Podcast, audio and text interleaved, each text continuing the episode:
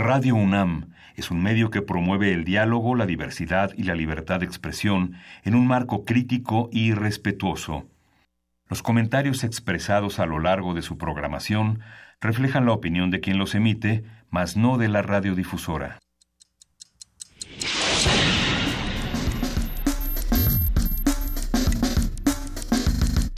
Primer movimiento.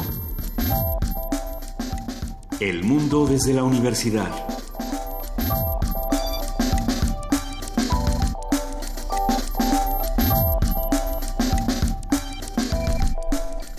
Martes 13, martes 13 de marzo, 7, 7 de la mañana y estamos en la cabina. Juan Inés Esa, buenos días.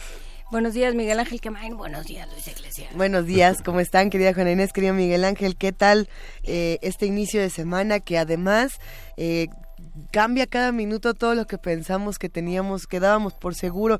¿Qué pasó en Estados Unidos hace apenas unos minutos? Hace apenas unos minutos se anunció que Donald Trump, ya ves, en estas decisiones que toma en la mañana, yo creo que a Donald Trump hay que empezarle a hacer caso como a las 12 del día, porque las mañanas se le dan muy mal a ese muchacho y ya em, se acaba de anunciar en los principales medios de comunicación que ya echó a Rex Tillerson, cambio en la alineación este Pumas informa cambio de la alineación, sale Rex Tillerson, entra Mike Pompeo, que hasta, hasta ahora estaba en la CIA, hay que ver quién se va a quedar en la CIA. En la CIA se queda una mujer, se queda Gina Haspel, por primera vez hay una mujer en la historia de los directores de la CIA. Eso no lo hace mejor ni peor. A mí me Pues, parece aterradora. Ya llegó una mujer a la CIA. Me parece ater- aterradora la decisión de, de quitar a Rex Tillerson y poner a este a este sujeto. Nada más por los conflictos que se habían descrito en los últimos meses. Pero bueno.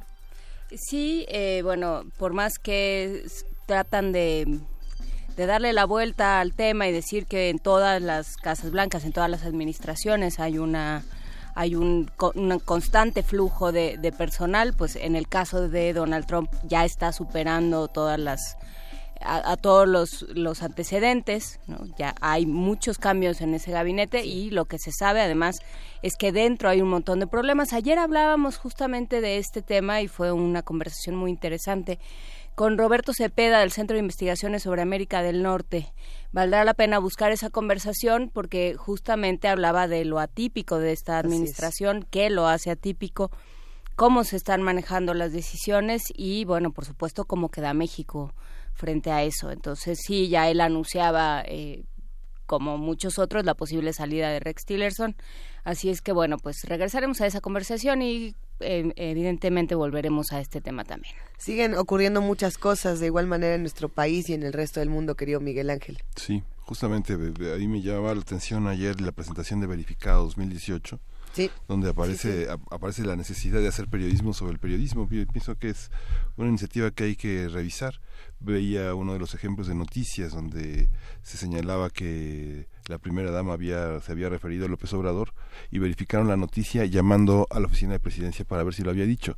Sí. Creo que eso es una labor de que hacen los periodistas diariamente, ¿no? Y la aparición de medios digitales, la aparición sin un suficiente consejo eh, que tenga un enlace con la sociedad a, a partir de la iniciativa tan local que fue el terremoto es una iniciativa pe- peligrosa verificar a los a los verificadores pienso que pone Sí, en crisis Hay que decir que hablaremos con la gente de Al Jazeera Plus el jueves en nuestra nota del día.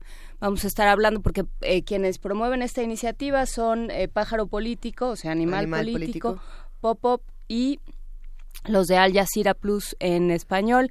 Hemos ya hablado con Dima Hatib aquí, quien fue la encargada de echar a andar este proyecto de Al Jazeera Plus, este proyecto digital de Al Jazeera y bueno pues platicaremos con la gente de AJ Plus para que nos digan qué está sucediendo, de qué se trata este verificado y cómo lo vamos a llevar. El caso justamente AMLO Venezuela es el primer ejemplo de noticias falsas que revisó el equipo de Verificado 2018. Lo pueden encontrar en la página de Animal Político, lo pueden encontrar con el hashtag Verificado 2018. Nos referimos justamente al video que se suponía que era del gobierno de Venezuela apoyando a Andrés Manuel López Obrador. Era un video de Nicolás Maduro, si no me equivoco, diciendo que apoya la campaña y que él está detrás de todo el movimiento de Andrés Manuel. Bueno, pues ahí eh, en, en verificado.mx eh, pueden consultar que esta es una de las muchas noticias falsas que se irán compartiendo a lo largo de los meses. Qué interesante. Sí, este el falso ejercicio del periodismo, ¿no? O el ejercicio del periodismo falso. Hay que, hay que revisar todas estas notas y, y, además todos estamos expuestos a ellas y a todos nos puede tocar, no, no, no hay que no hay que quitar el, la atención, el ojo. Pero bueno, tenemos un programa lleno de información, Miguel Ángel. Sí, hoy es el día, de, día del día de Pi. Vamos a conversar con la doctora Eugenia Marmolejo Rivas. Ella es secretaria técnica del, del Seminario Universitario para la Mejora de la Educación Matemática y es profesora de asignatura en la Facultad de Ciencias en la UNAM. Vamos a indagar sobre este número tan importante. En la sección de transformación positiva de conflictos, Pablo Romo, miembro del Consejo Directivo de Serapaz y profesor de transformación positiva de conflictos de la Facultad de Ciencias Políticas y Sociales de la UNAM, va a estar platicando con nosotros. Va a estar bueno. También discutiremos un tema polémico que es los derechos de los trabajadores del hogar, el trabajo doméstico puesto a la discusión de la mirada jurídica. Vamos a tener el comentario de Andrea Santiago Páramo. Ella es licenciada y maestra en filosofía por la UNAM y doctorante de antropología por la UAM coordina la causa de trabajadoras del hogar de nosotros. Y bueno, habrá que discutir la nota del día de hoy, eh, que también es muy interesante, Ayotzinapa y TV UNAM, en el comentario de Berta Navarro, coproductora de Ayotzinapa, El Paso de la Tortuga. Este documental que coproduce con Guillermo del Toro y que además ha dado muchísimo de qué hablar, sobre todo en estos días. amanecemos con esta noticia de Eric Uriel. Habrá que... ¿La rana? habrá que discutir quién es este sujeto, de qué se trata todo el, el tema y bueno, no, no perder esta atención. Mm, algunos decían, es que no es coincidencia que, que aparezca este documental junto con la noticia. ¿Por qué? Vamos a ver de qué se trata el documental y qué, qué nos puede decir TV UNAM. Y vamos a tener una mesa a partir de la publicación eh, de, un libro de Adriana Esteves y Daniel Vázquez, que son nueve razones para desconfiar de los derechos humanos. Vamos a conversar con Adriana Esteves, ella es investigadora titular del Centro de Investigaciones sobre América del Norte de la UNAM, y Daniel Vázquez, que es profesor investigador del Instituto de Investigaciones Jurídicas de la UNAM. Los invitamos a que se queden con nosotros de 7 a 10 de la mañana. Muchísimo que discutir y por favor hagan comunidad con nosotros en arroba P en diagonal Primer Movimiento UNAM y en el teléfono 55 36 43 39. ¿Y luego? ¿Y luego qué vamos a escuchar? Nos vamos con música dulce, de Dulce Pontes, Cardo o Ceniza. Eso.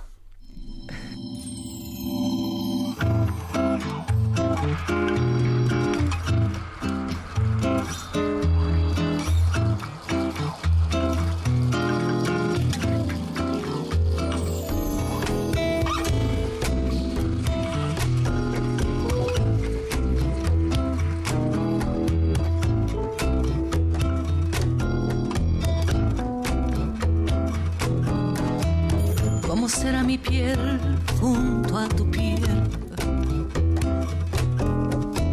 ¿Cómo será mi piel junto a tu piel? Cardo, ceniza, ¿cómo será?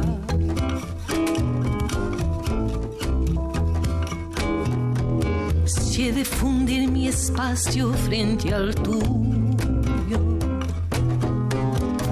será tu cuerpo al recorrerme y cómo mi corazón si estoy de muerte.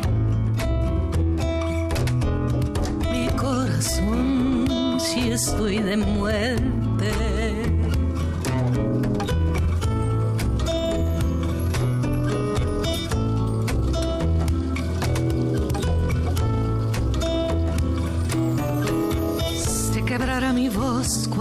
Cuando se apague. De no poderte hablar en el oído y quemará mi boca salivada de la sed que me queme si me besas, de la sed que me queme si me besas.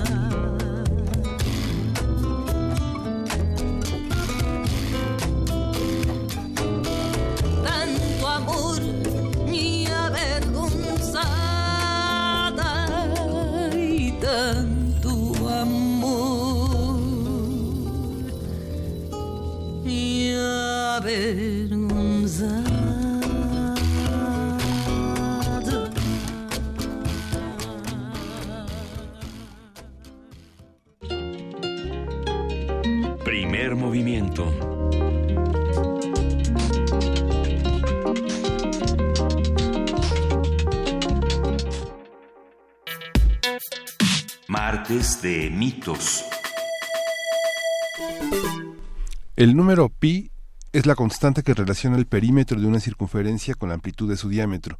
No es un número exacto, es decir, pertenece a los llamados números irracionales que tienen cifras decimales infinitas.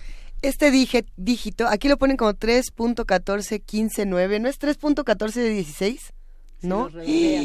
Si lo redondeas es, pero Sí. ¡Zas! Pues es que no se puede redondear porque este número no tiene fin. Bueno, a ver, fue usado por primera vez en 1706 por el matemático galés William Jones, pero se popularizó hasta 1748 por su inclusión en la obra Introducción al cálculo infites- infinitesimal. infinitesimal. Ay, ay, ay, ay, ve nada más, del también matemático Leonard Euler. En 2009, la Cámara de Representantes de Estados Unidos aprobó que cada 14 de marzo se celebre el Día de Pi como una invitación para que los colegios e institutos realicen actividades que animen a sus alumnos a estudiar matemáticas. El motivo de elegir este día para la celebración de Pi se debe a su estructura a su escritura anglosajona de 3 slash o diagonal, que es el valor de la famosa constante matemática. Y bueno, vamos a conversar sobre el número pi, qué significa, qué implicó la adopción de este concepto y cómo se utiliza en la vida diaria. Para ello, justamente nos, nos acompaña la doctora Eugenia Marmolejo. Ella es secretaria técnica del Seminario Universitario para la Mejora de la Educación Matemática y profesora de asignatura de la Facultad de Ciencias UNAM, área de especialidad, por supuesto, modelización matemática a nivel bachillerato. Eugenia, gracias por acompañarnos. Bienvenida. Ay, gracias a ustedes por la invitación. ¿Qué, qué sabemos hasta ahora de este número tan increíble que es pi y por qué estamos hablando de él el día de hoy? Mira, estamos hablando de él hoy porque mañana es el día que se, se celebra y se celebra en muchos lugares del mundo. Ajá. Nosotros en la UNAM lo celebramos en los 14 planteles de bachillerato, eh, también en el bachillerato a distancia, Ujú. en la Facultad de Ciencias, en la Facultad de Química y en la FES Acatlán. Eh, es muy importante porque este número eh, lo conocieron hace muchos años, hace dos mil años antes de Cristo. Claro que no usaban este símbolo que usamos ahora, este ya es mucho más reciente, Ajá. pero lo empezaron a usar porque hay un libro que editó Tomás Granados que se llama La historia de Pi, no sé si lo conocen. Sí, yo lo edité. Ah, sí. Me tocó cuidar esa Mira. edición. Sí. Oye, pues es un libro precioso. Es un libro precioso. Y algunas partes son más fáciles que otras. La primera parte es muy interesante, no sé si te acuerdas. Viene la historia de cómo es que se empezaron a hacer las, cómo, cómo se imagina que se empezó a hacer matemática. Entonces dicen, en la Tierra hay lugares donde hace el, el clima es tan duro que no tienes tiempo más que de sobrevivir. Hay lugares donde tienes toda la mano, comes tu manguito así, y no necesitas realmente resolver problemas. Pero hay otros lugares intermedios donde no toda la población se tenía que dedicar a sobrevivir o tenía que o estaba a gusto viviendo. Entonces, se pudo liberar a algunas personas para que eh, y, se pusieron a, el ocio, me imagino, se pusieron a pensar y a encontrar relaciones entre las magnitudes, ¿sí? Entonces, por ejemplo, darse cuenta que que una piedra más grande pesa más que una más chica y cosas así. Y en esas en esas relaciones de magnitudes entra la que acaban de mencionar, lo que mide el perímetro de la circunferencia y, el ancho, digamos, de, de este del círculo. Cuanto, cuanto más ancho, más largo es el perímetro. Entonces hicieron esta relación. Y si nos vamos tiempo atrás, no había compases, no había papel, no había nada de eso. Entonces dice, en este libro dicen, bueno, ¿cómo nos podemos imaginar que hubieran encontrado esto? Y, y te lo dibujan en la arena. Ponen una estaca, que va a ser el centro, una cuerda y otra estaca y dan así la vuelta. Mm. Y entonces cuanto más gordito, más larga. Y lo gordito, ¿qué es lo que me define lo gordito del, del círculo, lo anchito? Pues el diámetro. Entonces, si tomo ese diámetro y, veo cuántas veces cabe en ese dibujo que hice de la circunferencia, veo que cabe tres veces y un poquito. Y entonces la primera aproximación de este número, y no importa el tamaño del círculo, ellos se dieron cuenta como de este tipo, de, es una constante, es un número constante y no importa el tamaño del círculo, siempre va a caber tres veces y un cachito. Entonces la primera aproximación de pi es que vale tres. Después, ese cachito, ¿cómo le hago? Entonces ese cachito en el diámetro que es mi unidad, veo cuántas veces cabe. Y claro, esto está medido con algo de error, porque no, no es preciso, ¿verdad? Entonces cabe entre siete y ocho veces. Esto quiere decir que pi es más grande que 3 y un séptimo, porque cabe siete veces, y más chiquito que 3 y un octavo, y así se ha ido aproximando mucho. Entonces, y lo increíble de este número es que lo encuentra uno, no necesita uno saber relatividad, física, ingeniería, todo eso, bueno, cada quien pues lo, le estudia lo que le interesa, pero si uno ojea libros de estos, se va a encontrar las fórmulas para estudiar el periodo del péndulo, aparece la constante pi. En relatividad aparece la constante pi. ¿Sí? Entonces, todo el tiempo, en, muchas áreas, ha ido apareciendo la constante pi. Esta película que mencionábamos ahorita que estábamos fuera del aire, eh, em, em, ¿Cómo se llama la película? Para... La película se llama El hombre que conoció el ah, infinito. Y en esa película también aparece Pi, la, la pueden ver, aparecen, este, se pueden poner series y cosas, ¿no? Con este número. Entonces es, pues es, es increíble. ¿De qué hablamos cuando hablamos de una constante en términos matemáticos? Eh, ajá, es, es una relación entre dos magnitudes que al compararlas siempre te da el mismo número, sin importar el tamaño del círculo. Siempre lo que mida la longitud entre el diámetro va a dar esta constante. Con un círculo tote, con, con el área también aparece la misma constante. Entonces, hay, es una proporción, es una razón que tiene. Entonces, si tú tienes esto, eh, pues este, no importa el tamaño del círculo, siempre vas a ver, lo puedes ver como al revés. Lo puedes ver como al revés. Si el, si el círculo entre el diámetro te da pi, pues entonces tu diámetro mide 1. A ver, otra vez. Al revés. Sí, porque este Sí, todos nos quedamos con la misma cara de cómo estuvo. Sí, y la relación nos pensando dijimos no. Eh, las, eh, las veces que cabe el diámetro en esta longitud que es el círculo son tres veces y un pedazo. Siempre. Entonces esa es la constante que se dieron cuenta hace dos mil años antes de Cristo, que eso era constante siempre. Es como los triángulos semejantes. Es como, como esta, la gaceta, por ejemplo. Si tú le tomas una foto y la pones más chiquita, las proporciones no cambian. Las veces que este cabe aquí van a ser iguales, nada más la hiciste más chica, pero no cambiaron las proporciones. ¿sí? Entonces lo mismo pasa entre esta longitud y su diámetro. Eso, eso, ¿cómo nos sirve para, para en, la práctica este tipo de conocimientos, las constantes? El uso de, el, el mismo uso de pi tiene muchos usos prácticos o, no los, o no tanto. bueno, no es que uno vaya por la es ese calle. momento de la clase de, pero ¿y esto para qué me sirve? No, no, no. Bueno, es que yo creo que tener ese tipo de conocimientos nos ayudó, por ejemplo, a definir muchas cosas en el futuro, muchas nuevas tecnologías, por ejemplo, ¿no? Bueno, sí. No, no es que yo vaya por la calle y saque mi pi, así como que voy a pagar o, o voy a hacer algo así con él, ¿sí? Pero para construir celulares, aviones, en todos esos hay fórmulas donde por está supuesto. pi, sí. Entonces, Y es, es la primer constante, digamos, ¿qué, ¿cuál es el registro? Eh, está documentado, sí, justamente en este libro Vida de Pi, que ya no sé si se consigue todavía, porque el, el esfuerzo editorial que empujó eso se llamaba QED, QED era demostrándome, era una editorial, que- un sello que, que tenía también la historia de E, de este otro número eh, irracional. Y eh, pero y ahí lo, lo consigna pero cómo es pi o sea digamos pi es la primera constante de la que se tiene de la que se tiene registro o cómo o cómo aparecieron las constantes en, en el pensamiento de los hombres digamos en el registro eh, sabemos Eh, sí, sí debe ser de las primeras.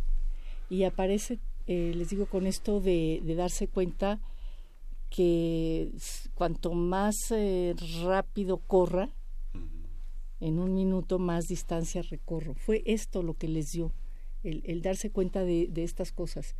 Eh, y, y em- y surgió de, por ejemplo, cuando apareció la agricultura, pues para alimentar a la tribu necesitaba yo saber cuánto voy a sembrar. Y ellos se dieron cuenta, a ver, si sembramos tanto, podemos alimentar a toda la tribu. Si siembro tanto, puedo alimentar tribu y medio. Tribu y media, a lo mejor le podemos cambiar algo a los de al lado. Entonces, darte cuenta de estas relaciones entre las magnitudes fue lo que les hizo encontrar esta constante, ¿sí? Hay, hay otras constantes. Por ejemplo, ya hay una relación, ahorita que lo mencionas, que dijiste el número E, hay una relación que a los matemáticos nos encanta, que es, tomas esta constante E, la elevas al producto de pi por i, en, en el exponente tienes el número pi por el número i- eh, complejo i, que es otro número que no está en los reales, le sumas uno y eso te da cero.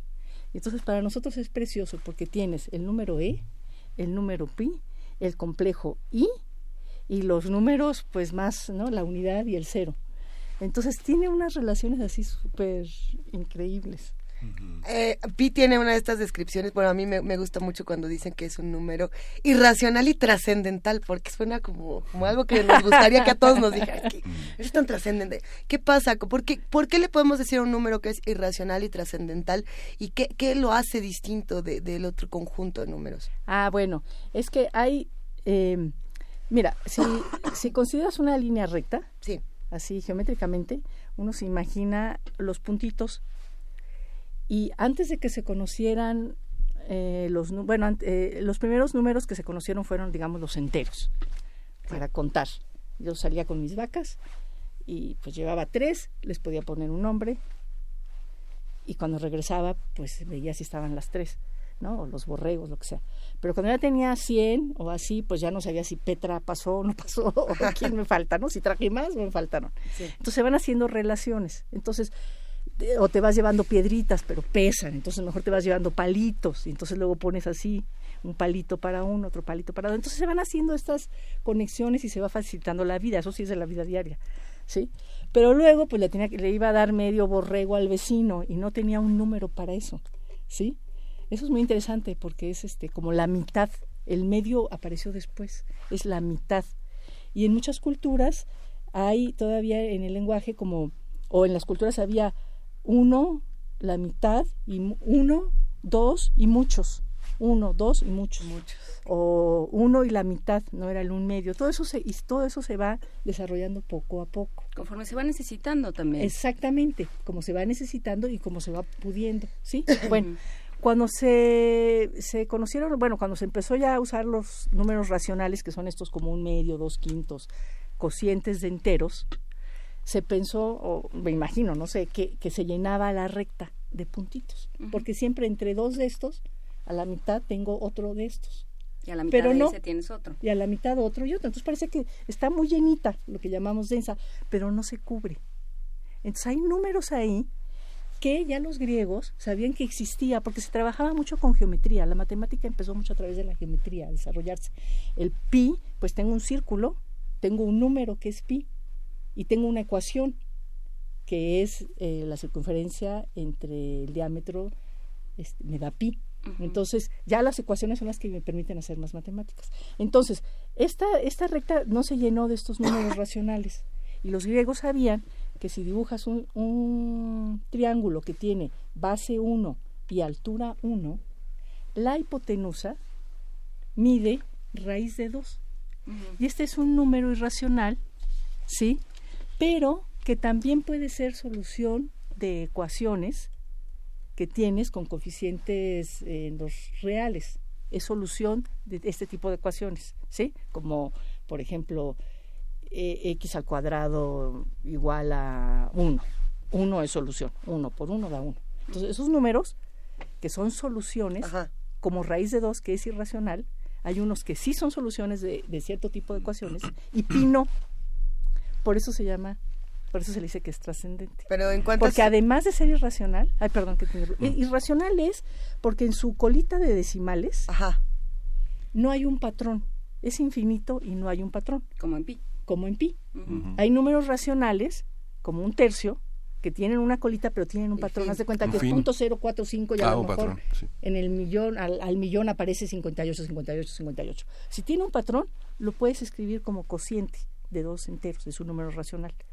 Pero pi no, pi no hay un patrón. Van apareciendo cifras, sie- siempre sigue, sigue, sigue. Si tú lo cortas, como ahorita decías, 3.14, no, si dices 3.1415, pues en realidad sería Estás 16 dando porque sigue nueve, 9. ajá. ¿sí? Si no te sigues 9, 2, 5, los números que sean, ¿sí? Y no vas a encontrar nunca un patrón, entonces no se puede escribir como no se puede escribir como cocientes racionales, tiene una cola infinita sin patrón, pero además no es solución de este tipo de ecuaciones. Eso, pero eso, por ejemplo, se utiliza en cuántas ecuaciones que han tratado de definir el origen de, de, las- de todos los tiempos. Eh, Porque, por lo menos, en muchas ecuaciones muy famosas encontramos pi como, como un valor importante dentro de la ecuación. ¿Por qué? ¿O por qué, por qué lo- los grandes matemáticos y los grandes científicos han tomado a pi para tantas de sus ecuaciones, pudiendo elegir otro tipo de constantes, por ejemplo? Bueno, mira, ahí estás, este, dos, te voy a hacer dos observaciones muy importantes de lo que estás diciendo. Una, no podemos probar en todas las ecuaciones, porque son un número infinito. Ajá. Entonces uno dice, bueno, ¿y cómo saben que no es solución de ninguna ecuación, no? ¿Cómo, cómo le vas a hacer, no? Ajá. Así cuando dices ninguna o todos o así. Bueno, lo que pasa es que se, se, se hacen como familias de ecuaciones y en esas familias se prueba en general, digamos, ¿no? Claro. Tiene esta forma, si son de polinomios o qué tipo de ecuación es la que quieres ver si tiene solución o no. Entonces tienes toda una familia y haces, eh, te haces una pregunta, a ver, ¿será solución de este tipo de ecuaciones o no? Y luego ves si lo puedes demostrar. Si encuentras eh, una ecuación para la que sí sea solución, ya acabaste. Con un ejemplo ya acabaste. Pero si no lo encuentras, pues entonces dices, ay, a lo mejor tengo que demostrar esto, ¿no? A lo mejor esto va a ser cierto. ¿Sí? Entonces, y luego, no es que uno decida usar pi. Más bien es que ahí está. Ahí es que Es ahí que está. aparece. Ahí está. Aquí, en, en- en todo esto, en los círculos, en las áreas, ahí está pi. Se trata de un En descubrimiento. probabilidad, Se ¿eh? trata, se trata de un descubrimiento en realidad Sí, es un ¿no? descubrimiento. y que atraviesa todas las culturas, Así es. ¿no? Digamos, y que hay distintas proporciones, digo, desde Egipto hasta el budismo, hasta, hasta el logos griego y todo está impregnado de eso, ¿no? Así es. ¿no? Digamos, la relación entre un cubo o entre un cuadrado y una esfera o entre un cuadrado y un círculo, ahí está la relación. Así es. No sé, pienso, por ejemplo, en la enseñanza del budismo. Alguien que aprende danzas chinas o aprende kung fu, por ejemplo, está parado en un cuadrado, que es un círculo. Y muchos semicírculos que en realidad son este, proporciones de una, de una circunferencia. Digamos, todo ese, todo es, digamos, todo el trazado de un escenario es un, es un cuadrado y un círculo, ¿no? Todos los movimientos que se hacen con los pies como si fuera un compás. Que creo que ciclos, ¿no? va, va muy ligado con esto que tú decías, Eugenia Marmolejo, sobre la, la importancia de la geometría en el desarrollo del pensamiento matemático. ¿cómo eh, tiene que ver con esta cosa espacial? ¿Tiene que ver con esta eh, concreción antes de la abstracción? Así es, sí. Tiene que ver, eh, tiene que ver con la geometría básicamente, con el círculo, em, con el, la circunferencia, el área y también con la esfera, porque eh, el círculo es eh, todos los puntos que están a la misma distancia de uno fijo, pero también puedes hacer así, ¿no? Como en el espacio y tienes la esfera y también puedes hacer en más dimensiones. Entonces es muy geométrico.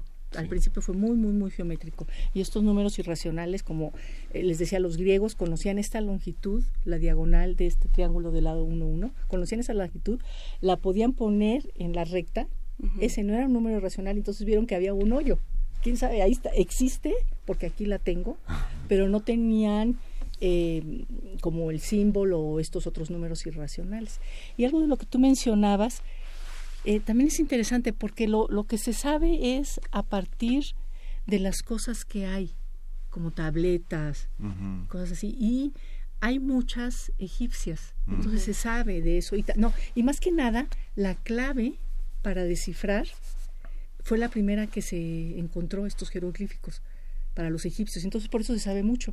Pero eso no quiere decir que a lo mejor otras culturas, la persa o otras, antes o de otra forma, también hayan descubierto, porque fue un descubrimiento de esta relación, ¿sí? Y, y que daba un número, pues que quién sabe qué era, ¿no? Porque se podía ir aproximando más y más y más, pero no lo, pues no lo podías tener completo. Hay, hay preguntas muy interesantes en redes sociales y por supuesto muchos fanáticos de Pi. Siempre da gusto saber que hay admiradores de, de este número y, y, sobre todo que quieren compartir con nosotros.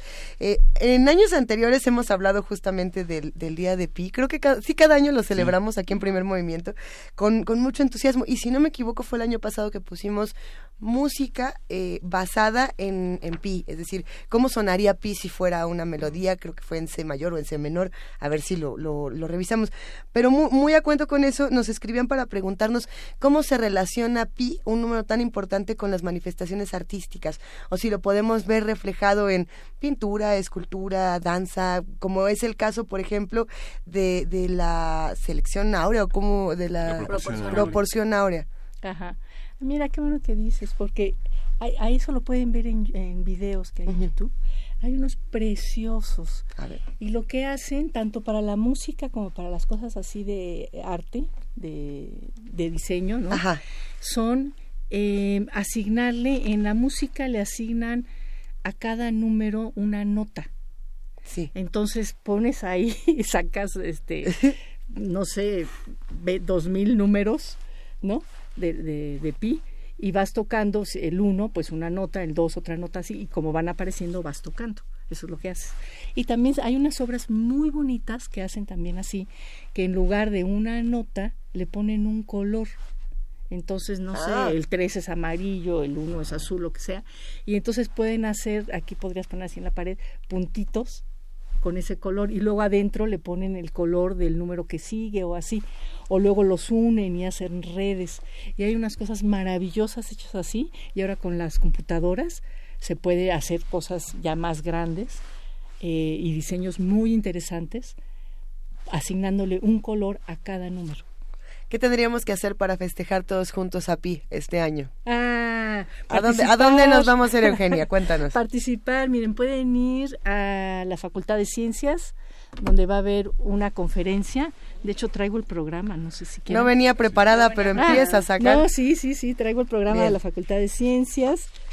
Eh, Cuéntanos. Mira, les voy a contar esto primero, porque esto es muy interesante. Los chicos de la facultad tenemos, le llamamos de joven a joven, y son chicos de la facultad que están terminando la carrera o ya están en la maestría, el doctorado, que van a los planteles del bachillerato a dar una plática a los chicos de ahí. Y, y tienen unos nombres bien interesantes. Entonces, tenemos en, el CC en CCH y en Ajá. prepas.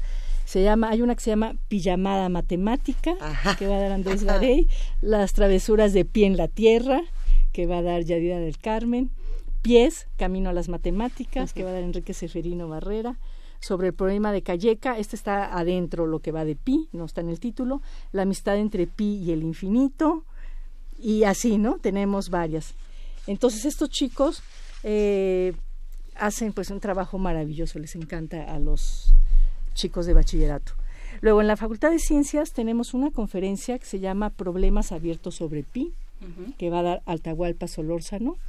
Tenemos dos actividades lúdicas, una en la explanada de Prometeo, que se llama Enredos Racionales, y una que se llama Jugando con Patrones de Moiré, que va a dar eh, un chico que se llama El Capitán. ¿El capitán? El capitán, Andrés Silva. Y luego tenemos un cine debate con la película Figuras Ocultas, eh, en la que van a participar de la Facultad de Ciencias César Guevara, Anastasia Ejido y Javier Tello, y del IMATE Francisco Marmolejo. Y así tenemos en nuestro sitio, pueden consultar estos programas, tenemos también, aquí traigo el programa de química, pero no sé si quieren que les cuente, ¿sí? va a decir, eh, va a dar la conferencia, la va a dar Ricardo Méndez Fragoso, también de la Facultad de Ciencias. Y esta está muy interesante, porque para las preguntas a lo mejor que les están haciendo, ¿cómo sería un mundo sin pi? Entonces ahí les van a decir cómo sería un mundo sin pi. Tenemos otra plática, el poder destructivo y constructivo de Pi, también muy interesante. Y luego va a haber un concierto, donde además, una conferencia concierto, donde además participa la, un cuarteto de la Orquesta Sinfónica de Minería, que son excelentes en química. Y la plática se va a llamar Las matemáticas y la música sempiternas aliadas. o ah, sea, siempre aliadas, ¿no? Sempiternas, con el pie en medio. Y aquí en la Facultad de Química y en todos los planteles del bachillerato tenemos varias actividades lúdicas que nos han apoyado ahí.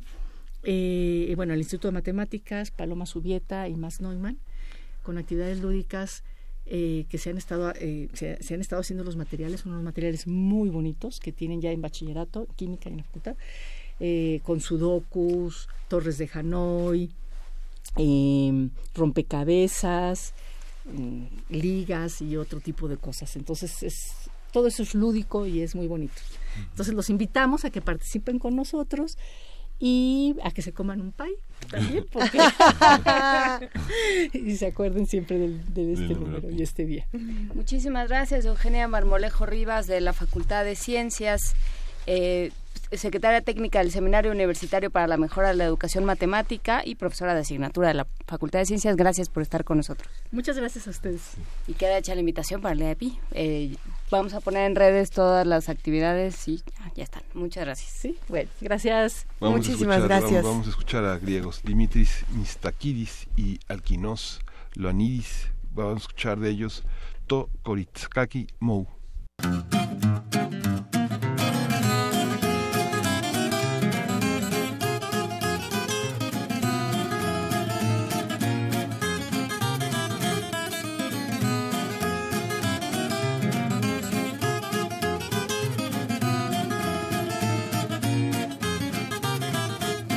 Για κοίταξε βρε κόσμε κορίτσι που το έχω. Και το έχω να μη στάξει και μη βρέξει. Για κοίταξε κορμάκι στήθος περιστεράκι. Μέσα σε χίλιες δυο το έχω διαλέξει. Για κοίταξε κορμάκι, στήθος περιστεράκι. Μέσα σε χίλιες δυο το έχω διαλέξει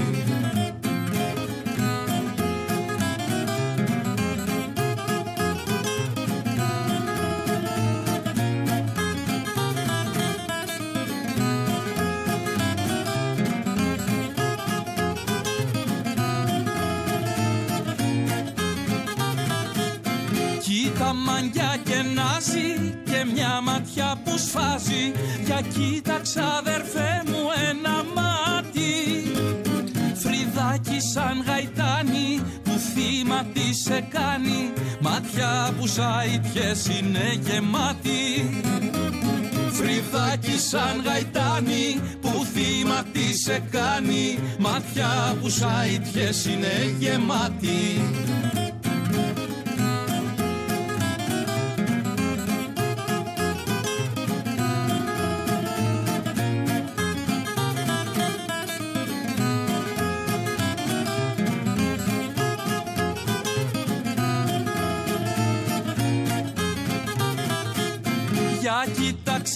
πλάση και δώσε τώρα βάση αν έχω στο κορίτσι οξοπέσει είναι στις χίλιες πρώτη και ρώτα και το χιώτη. Θα και το λαχείο μου έχει πέσει. Είναι στις χίλιες πρώτη και ρώτα και το χιώτη. Θα και το λαχείο μου έχει πέσει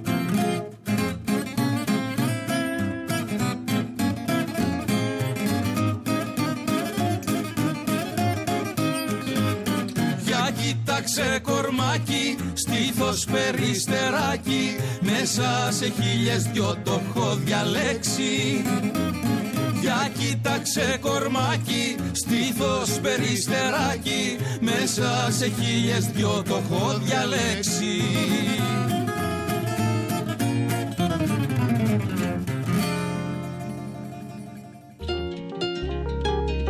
Primer movimiento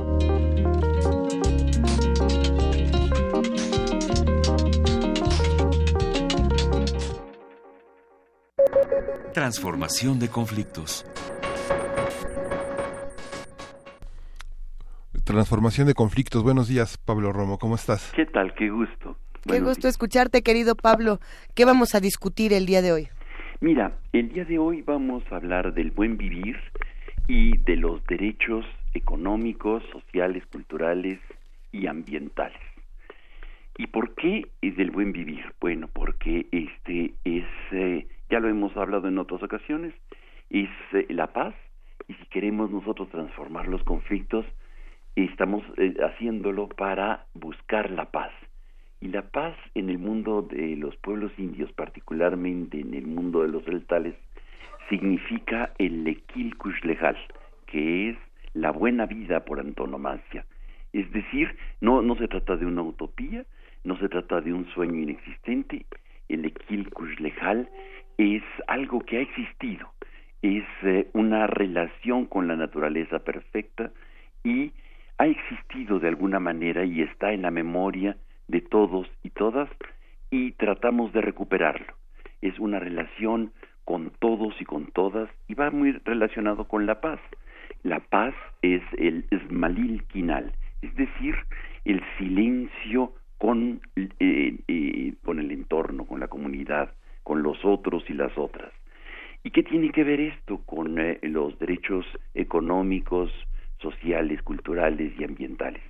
Pues que de alguna manera esta relación que existe en el mundo celtal con eh, eh, y con muchos otros pueblos, por eso hablamos también del buen vivir, este que los pueblos originarios lo utilizan como una relación armoniosa con todos y con la naturaleza Hoy este, nosotros, en otros términos, digámoslo así, hablamos de los derechos económicos, sociales y, culturales y ambientales, que tienen que respetarse de alguna u otra manera. Hay mucha gente que está empujando para que sea posible. Y el día de hoy está llevándose a cabo en Naciones Unidas la revisión periódica del gobierno mexicano y del Estado mexicano en virtud del Pacto Internacional de Derechos Económicos, Sociales y Culturales que México firmó y que, digamos, está en vigor, aunque tiene reservas México para ser, este, para tener alguna parte de, este, de, la revisión, particularmente de los casos, pero bueno, dejémoslo por, eh, por alto esto.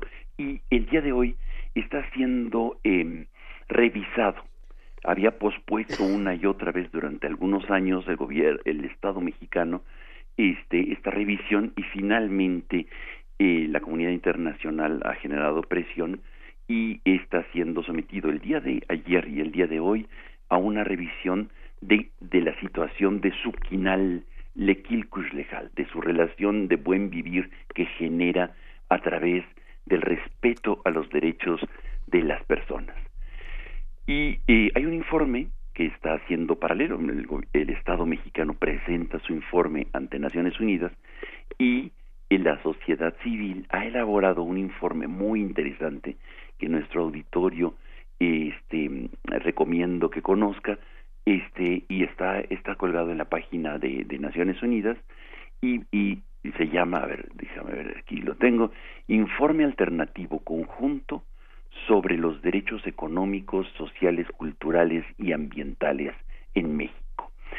Se refiere, eh, es, un informe sombra, es un informe paralelo al, al que hace el Estado y que recuperan los expertos que están revisando eh, el informe mexicano. Y han sido muy severos, muy severos con eh, el Estado mexicano porque, eh, por ejemplo, el día de ayer, hablando sobre la eh, corrupción, y hablaban los expertos diciendo si México tenía algún programa para combatir la corrupción, en donde el representante del Estado mexicano pues no atinaba bien a bien a dar una respuesta. ¿De qué se trata este informe y de qué y por qué lo relaciono con el equilcus legal? Cuando queremos transformar los conflictos tenemos que ir a las raíces profundas.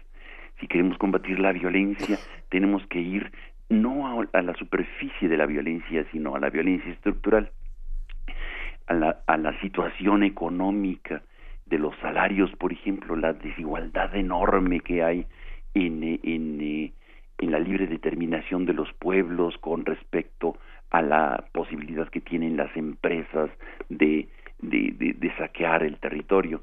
De tal manera que es muy interesante eh, que, conozcamos. Leo nada más algunos de estos capítulos que está presentando el informe de la sociedad civil.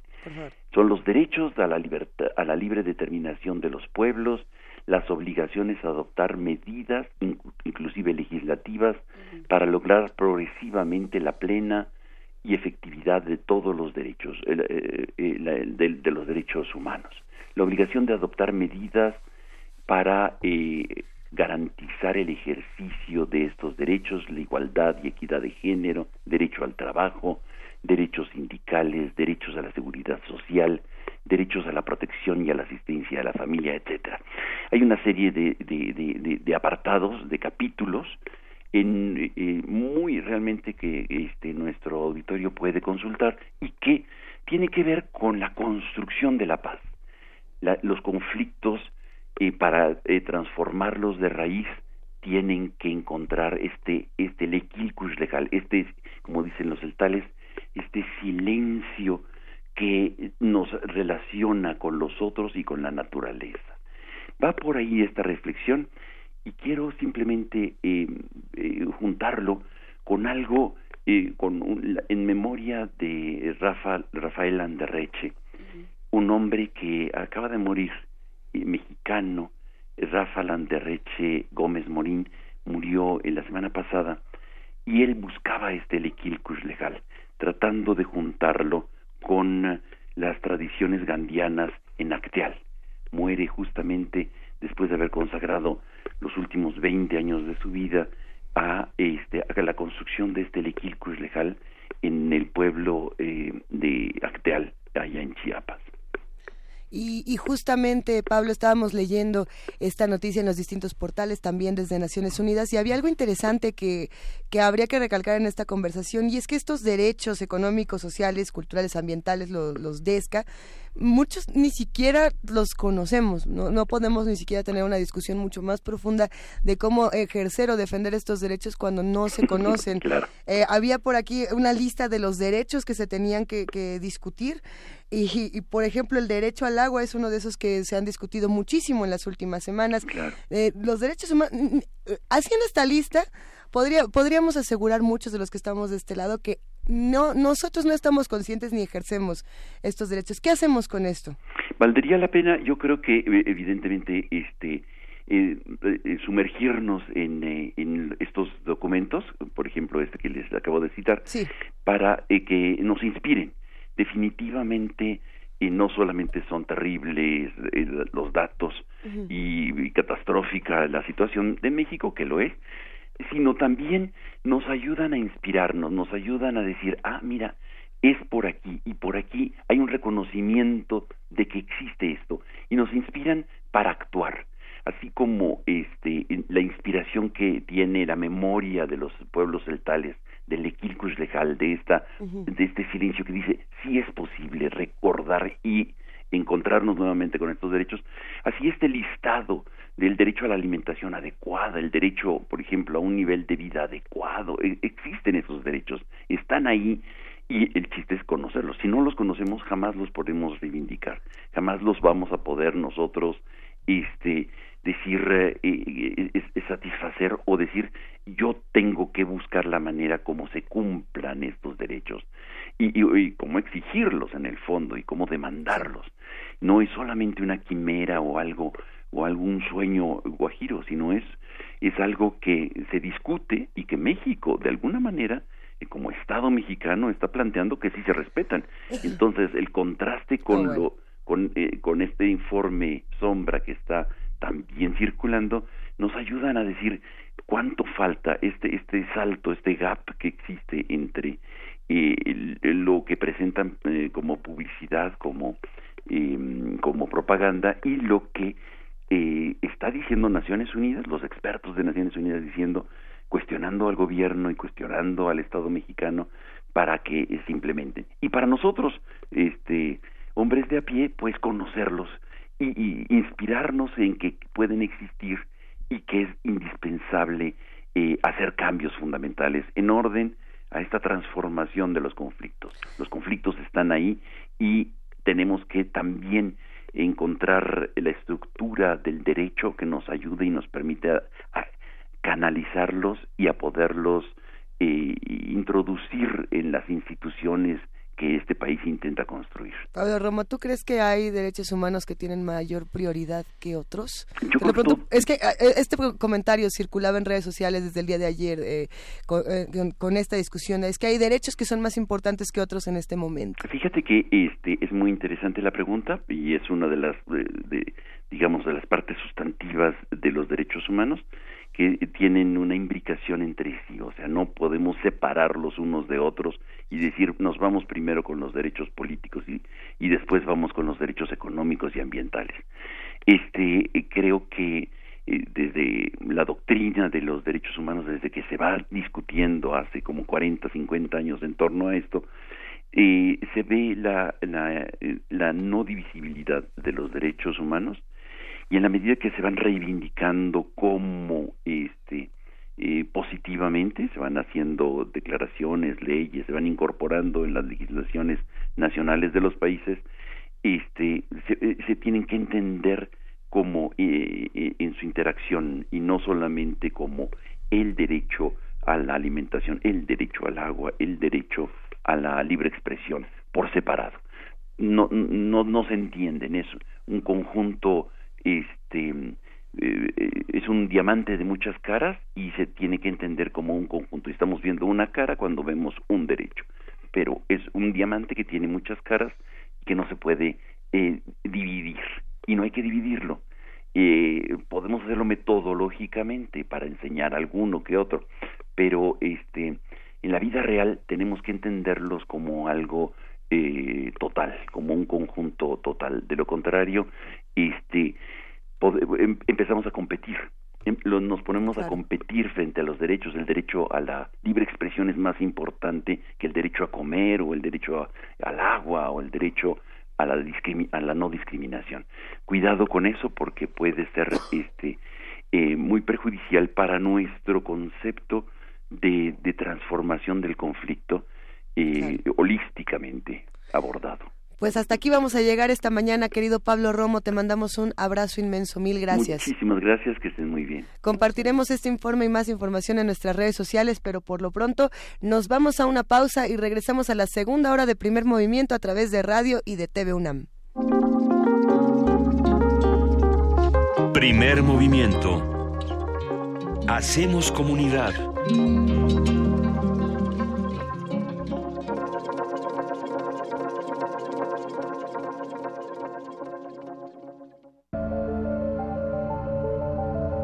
Se puede llegar de la pintura a la arquitectura, basar una escultura en el conocimiento matemático o escribir un poema a partir de la física cuántica.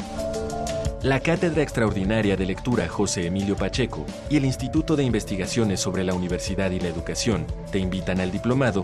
Materialidad Inestable, diálogos entre lenguaje, arte y ciencia, para entender los lenguajes textuales y su relación con otras artes, ciencias y áreas del conocimiento A partir del martes 3 de abril y hasta el mes de noviembre, en el Instituto de Investigaciones sobre la Universidad y la Educación, IISUE.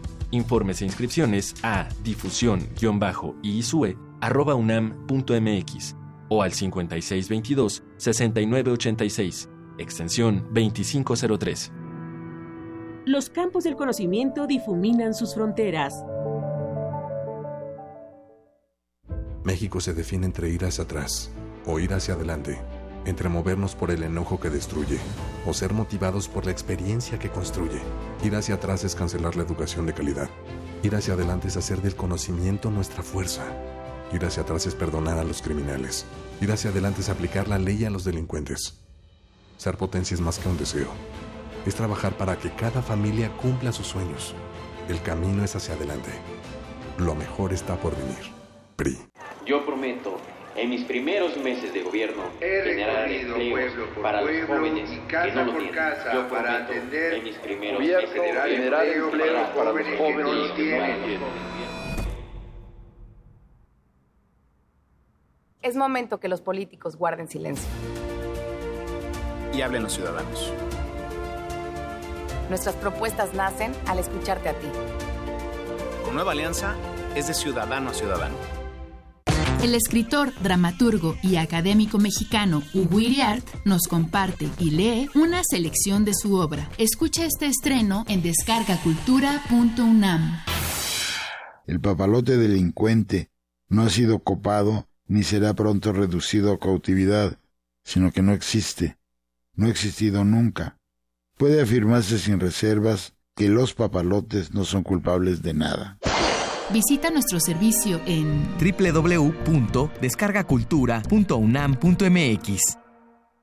Yo soy Carla y no me dejaron ser candidata de mi partido porque pensaron que era mejor tener a un candidato hombre. Soy Jimena, fui candidata a alcaldesa y no estoy conforme con el resultado de la elección. Yo soy Alfonso, presenté mi proyecto para la consulta de presupuesto participativo. Creo que cumplió con los requisitos y no fue considerado. En todos estos casos, el Tribunal Electoral de la Ciudad de México analiza, indica quién tiene la razón y protege sus derechos. Tribunal Electoral de la Ciudad de México. De principio a fin, justicia en tu elección. México tiene una composición pluricultural sustentada originalmente en sus pueblos indígenas, todos ellos con opiniones, inquietudes y mucho que aportar. Son el testimonio de una herencia milenaria, parte de lo que nos hace mexicanos y queremos que se escuchen en todos los rincones del país. Por eso, para avanzar en el reconocimiento pluricultural de la nación, el INE aprobó una acción afirmativa que garantiza que los partidos políticos postulen a personas indígenas a diputaciones federales. En una democracia como la nuestra, todas las personas tenemos algo que decir. Instituto Nacional Electoral, INE. Náhuatl, Mixteco, Maya, Celtal, Tzotzil, Zapoteco, Otomí. Las lenguas originarias de México reunidas en un espacio de interculturalidad. Calme Cali. Calme Cali. Acompáñanos a conocer las diferentes culturas indígenas de nuestro país en voz de sus hablantes. Todos los jueves a las 10 de la mañana. Retransmisión domingo 15.30 horas. Por el 96.1 de FM. Radio UNAM. Estaríamos mejor si cambiáramos nuestra forma de pensar. Estaríamos mejor si nos apoyáramos entre nosotros. Para poder crecer juntos. Estaríamos mejor si tuviéramos hambre de hacer, en lugar de tener hambre de poder. Estaríamos mejor si transformáramos a México. Estaríamos mejor si nos cuidáramos entre nosotros. En lugar de jugarnos sucio. Estaríamos mejor si el cambio lo hiciéramos juntos. Juntos, con ya sabes quién. Ponte del lado correcto de la historia. Partido Encuentro Social. Hola, soy Jackie Nava, ex campeona mundial de boxeo. Creo que en la política y en el deporte uno debe de jugar limpio, sin trampas.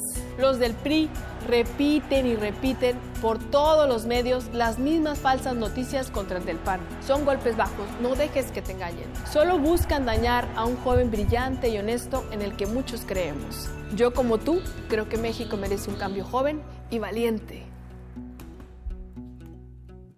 Partido Acción Nacional.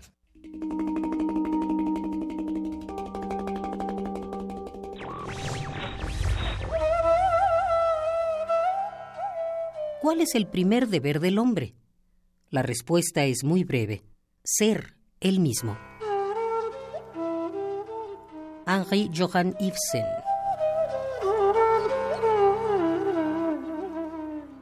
Radio UNAM. Búscanos en redes sociales, en Facebook como Primer Movimiento UNAM y en Twitter como P Movimiento o escríbenos un correo a primermovimientounam@gmail.com.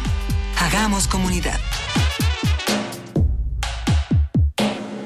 Son las 8 de la mañana con 6 minutos. Hoy es martes 13 y esta es la segunda hora de primer movimiento. Jefa de información, Juana Inés de esa, ¿cómo estás? Muy bien, muchas gracias. Miguel Ángel Quemain, ¿cómo estás? Muy bien, Luisa. ¡Ay, hijo! Los que están viendo esto a través de TV UNAM en el canal 120 o en el 20.1 saben por qué nos atacamos de risa. Los que no, no se preocupen, pueden imaginarse el momento. No, no, no, no, no lo vamos a decir. Es que el desayuno de las 7.57 es difícil. Pues todos nos... ahora sí que, ¿qué nos desayunamos? ¿Qué te desayunaste, Miguel Ángel? Una manzana. Una manzana. Juana Inés. Un pancito con queso. Yo también me hice lo que le viene siendo el changuis, un sándwichito. Un sándwich de chetos. No, y fíjate que no de chetos porque dicen que no es tan bueno para la garganta, ni para la gastritis, para nada, ni para absolutamente nada. A menos de que quieras que todo tu intestino se cubra de naranja. ¿Tú sabrás por qué? Peores cosas nos tocan en nuestro organismo todos los días y hay que preguntarnos qué vamos a hacer para combatir no solamente estos males, sino para defender nuestro derecho a la buena alimentación, como lo decía Pablo Romo, nuestro derecho al agua, nuestro derecho a la vida, nuestro derecho a la libertad de expresión. Todo esto y más lo vamos a seguir discutiendo. La educación, la, la qué más, la infancia. La libertad de expresión tenemos tantos derechos, no los conocemos todos. Hay que, hay que seguirlos discutiendo. Estamos en arroba P en Diagonal Primer Movimiento UNAM y en el teléfono 55 36 43 39. Quédense con nosotros, nos vamos directo a nuestra nota nacional. Primer Movimiento.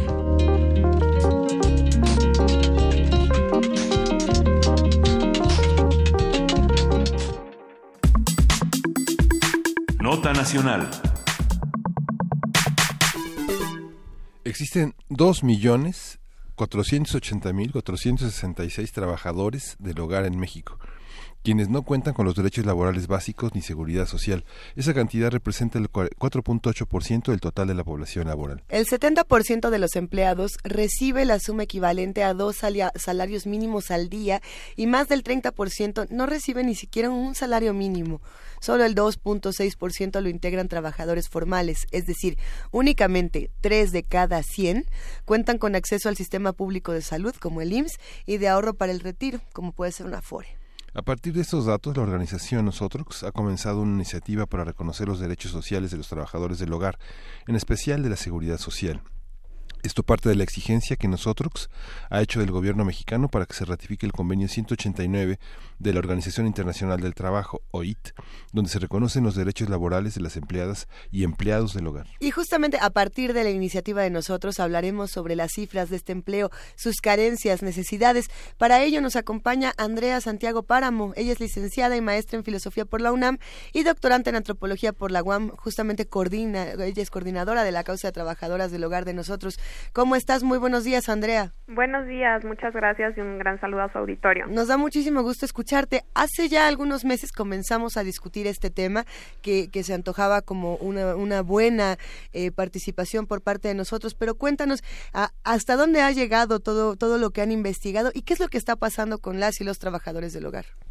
Sí, mira, pues de hecho, eh, como bien dijiste, hablamos nosotros, me acuerdo, en diciembre, porque lanzamos ahí una campaña de pago de aguinaldos eh, con el objetivo de que ese año pues las trabajadoras se llevaran aguinaldo porque normalmente no se lo llevan, pero al mismo tiempo para informar a la población sobre cuánto era lo que lo que corresponde pagar, ¿no? Porque hay como este también desconocimiento de cuánto es lo que se paga, sobre todo para la gente que trabaja una o dos veces eh, por semana en casa. Y bueno, esa campaña pues nos fue bastante bien sin embargo, es uno de los muchos derechos que a las trabajadoras no se les respetan.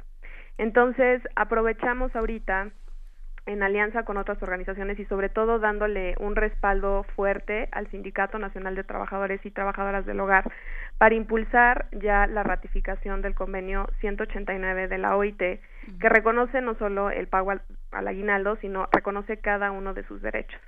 Entonces, eh, fue así que surgió esta iniciativa, pero sí quisiera recalcar que muchas de las organizaciones que ahorita están involucradas, incluido el Centro de Apoyo y Capacitación para Empleadas del Hogar, que es liderado por Marcelina Bautista, pues ellos llevan ya aproximadamente seis años, ¿no? Exigiéndole al gobierno federal que ratifique este importantísimo convenio que reconoce, como nuevamente señalo, cada uno de sus derechos, es decir, no solo lo del aguinaldo, sino vacaciones pagadas, eh, pago de horas extras, establecimiento de un horario laboral, etcétera. Todas esas prerrogativas eh, que se piden en, en, esta, en este convenio con la OIT, con la OIT este, ¿cómo, cómo se compaginan con la Ley General del Trabajo, con la, Ley Federal del Trabajo? Sí, mira, pues la Ley Federal del Trabajo eh, tiene algunas, ¿qué podemos decir? Algunas fallas, ¿no?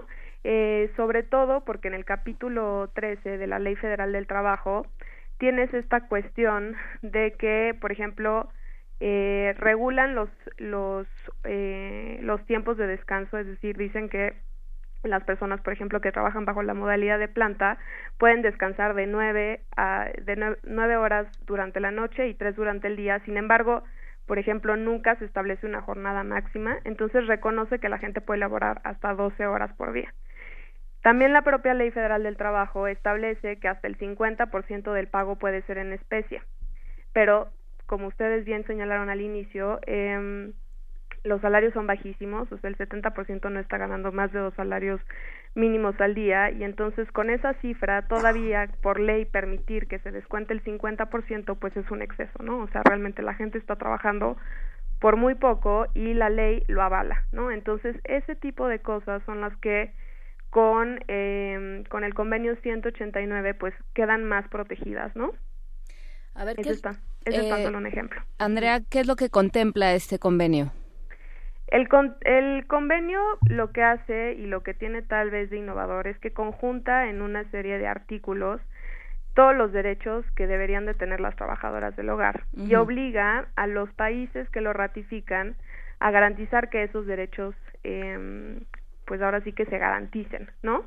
Entonces se establece pues de eso, desde, desde un horario de, de ocho horas, desde eh, pago de horas extras, desde una edad eh, mínima para que las, las trabajadoras del hogar pues no estén laborando desde que son muy niñas o que si lo están haciendo pues que haya una, una edad límite y que al mismo tiempo eso no impida que tengan acceso a la educación, ¿no? Entonces son algunos ejemplos, eh, pero bueno, son, son derechos básicos para que la gente cuente con una calidad de vida decente. Hay una parte de esta figura laboral que, se parece mucho a la esclavitud, que está muy cerca de la, de la esclavitud, Andrea, y que, y que recae eh, la los derechos y las posibilidades de cada uno de los y las trabajadoras y trabajadores en la, en la buena intención del patrón. Eh, ¿cómo, ¿Cómo se ha podido perpetuar esto y cómo es una discusión que seguimos teniendo a estas alturas? Sí, pues la verdad es que es algo todavía sorprendente. Eh, cuando mucha gente viene de, de otros países, a veces le resulta pues le, resulta realmente apantallante, ¿no? Que todavía eh, haya personas que trabajan en casa y que trabajan más de 12 horas y que todavía la señora puede estarles pidiendo unas quesadillas a las 11 de la noche y bueno creo que tiene que ver primero con que pues el pasado colonial lo tenemos todavía muy presente eh, y no hemos erradicado formas de discriminación que nos parecen tan naturales y tan normales porque se han perpetuado a lo largo de cientos de años no entonces tiene que ver también con una cuestión eh, cultural no o sea tiene que ver con la con la percepción que tiene la gente sobre el trabajo que estas personas realizan que está subvalorado y que normalmente a las personas se les visualiza como ciudadanos de segunda categoría, ¿no? Entonces hay también una cuestión cultural arraigada que también tenemos que combatir, pero también creemos que las leyes y que las políticas públicas orientadas a que se garanticen estos derechos son fundamentales también para que haya ese cambio cambio de mentalidad, ¿no? Porque sí realmente muchas de las condiciones laborales que padecen estas personas día con día pues son sí, son similares a, a condiciones de esclavitud, ¿no? Entonces creemos todas las organizaciones que estamos involucradas en la en este llamado que le estamos haciendo al gobierno federal para que ratifique el convenio 189 de la OIT que tenemos que cambiar esta realidad y que lo tenemos que hacer ya, no podemos esperar otros seis años, no podemos esperar otras 50 años para que le garanticemos los derechos a este sector de trabajadores. ¿Se tiene que aprobar así nada más, digamos, o tiene que entrar en una discusión en el legislativo y tiene que, que insertarse en, un, en una particularidad de la ley mexicana y de las leyes al interior de los estados que, que, que tienen variaciones? Sí, mira. De acuerdo a sus constituciones estatales. Claro, eso es, eso es una buena pregunta, eh, porque también hay como esta percepción de que una vez que se ratifique el convenio, pues, pum, así como todas las cosas que, que se están estipulando van a cambiar de la noche a la mañana y son cambios también paulatinos, es decir, sí eh, el convenio obligaría al gobierno federal a modificar algunas leyes para que se alineen en el respeto de los derechos de las trabajadoras, pero esto involucra pues sí un trabajo coordinado entre diferentes organizaciones, bueno, instituciones del gobierno y dependencias, pero son cambios paulatinos, sí se tendrán que ajustar las leyes, ¿no? Eh, eh, pero no se ajustan eh, de forma tampoco inmediata, ¿no? Porque tiene que haber un trabajo previo de coordinación grande de todas las instancias de gobierno para que eso pase. Entonces, eso es un punto muy importante a resaltar, porque también el convenio, una vez que se ratifique, entra en vigor después de un año. Lo más interesante es que también el gobierno se coordina no solo con la Organización Internacional del Trabajo que va a estar ahí también dando apoyo y supervisando el trabajo, sino también con las organizaciones más representativas de trabajadoras del hogar y también eh, con las organizaciones más representativas de empleadores. Eso significa que es un trabajo de, de, de muchas instancias y un trabajo donde también pues se le pregunta ¿no? a estas organizaciones representativas tanto de empleadores como trabajadores sobre ciertos puntos claves del convenio, ¿no? Entonces, eso es bueno también como que saberlo porque luego ahí está como este miedo, ¿no? Que sea solo solo una implementación por parte del gobierno, una implementación ciega, cuando es justamente todo lo contrario, es un trabajo que requiere de mucha coordinación, de mucho esfuerzo, pero pero bueno, creemos que se puede lograr. Eh, hay una parte interesante, por supuesto, que es esta parte legal, que es esta parte de discutir tanto los derechos como las obligaciones de los que emplean y de los que son empleados, pero también hay otra parte eh, que a mí me llama mucho la atención, Andrea, y es de, escuchar al que tenemos junto y de conocerlo. No, no hay ningún esfuerzo, no estoy generalizando, en algunos casos, por conocer a la persona que trabaja en nuestro hogar, por entender qué es lo que quiere, qué es lo que sacrifica al estar eh, trabajando en estas jornadas, y me pareció muy interesante el evento del 11 de marzo, eh, donde estas 80 trabajadoras del hogar se reunieron afuera del Centro Cultural Universitario de Tlatelolco y colgaron este, este tendedero donde hablaban de sus sueños. Encontré justamente un breve fragmento de lo que algunas de estas mujeres quieren. ¿Me permites leerlo un momento? Eh, dice, yo tengo el sueño de tener vacaciones pagadas, poder tener una carrera en sociología, ayudar a las siguientes generaciones de trabajadoras del hogar. Esto es lo que dice María Gabriela Ramírez Cruz. Por ejemplo, Estela Vida dice, yo tengo el sueño de hacerme una casita, tener una pensión cuando ya no pueda trabajar. Eh, por aquí Virginia dice, yo tengo el sueño de aprender inglés, hablar mejor el náhuatl y viajar mucho. Y para finalizar, Juana Gutiérrez, yo tengo el sueño de tener una vejez sin dolor de rodillas, ser saludable y sonriente siempre. Eh, son algunas de las muchas voces que se manifiestan y qué se hace con esa con esa otra parte, con la parte de escuchar estas voces, eh, ¿qué, va, qué, qué, qué le toca a nosotros seguir haciendo este tipo de eventos, qué planean.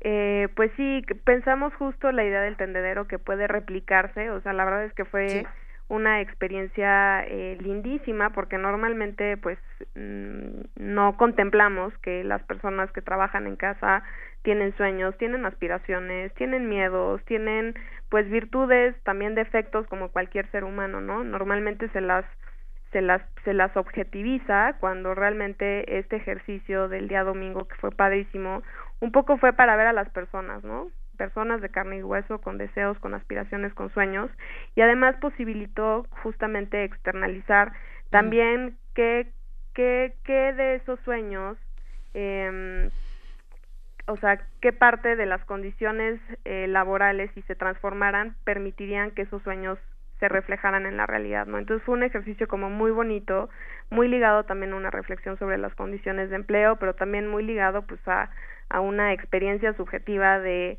de que la gente planteara cuáles son sus sueños eh, específicos, ¿no? Y que normalmente pues nunca, nunca, nunca se les pregunta eh, y este domingo pues fue fue un ejercicio justamente para sacar a la luz esos sueños, esos mensajes de esperanza y pues hacer nuevamente el llamado al, al gobierno federal para que ratifique este convenio. Pensamos que este ejercicio se puede replicar, o sea, sería fantástico que pudiéramos tener un tendedero aún más largo que el que hicimos porque sí estaba bastante grande, no solo con 80, sino con 100, luego con 200, 300 mil, o sea, son 2.4 millones de trabajadoras del hogar que tienen sueños, que tienen aspiraciones y nos parecería padrísimo poder replicar esta experiencia en otro lugar porque realmente fue una experiencia muy bonita, tanto estética como política, y, creo que enviamos un mensaje bastante bastante fuerte al gobierno federal. Sobre todo yo creo que es un trabajo que se tiene que hacer eh, de manera también muy individual. Yo creo que es una reflexión que se tiene que dar casa por casa, literalmente, Andrea, porque sí, yo creo que hay una parte de, de esta institución que se ha convertido, que se ha eh, normalizado, ¿no? Es una un trabajo muy, eh, como, como tú lo dices, ¿no?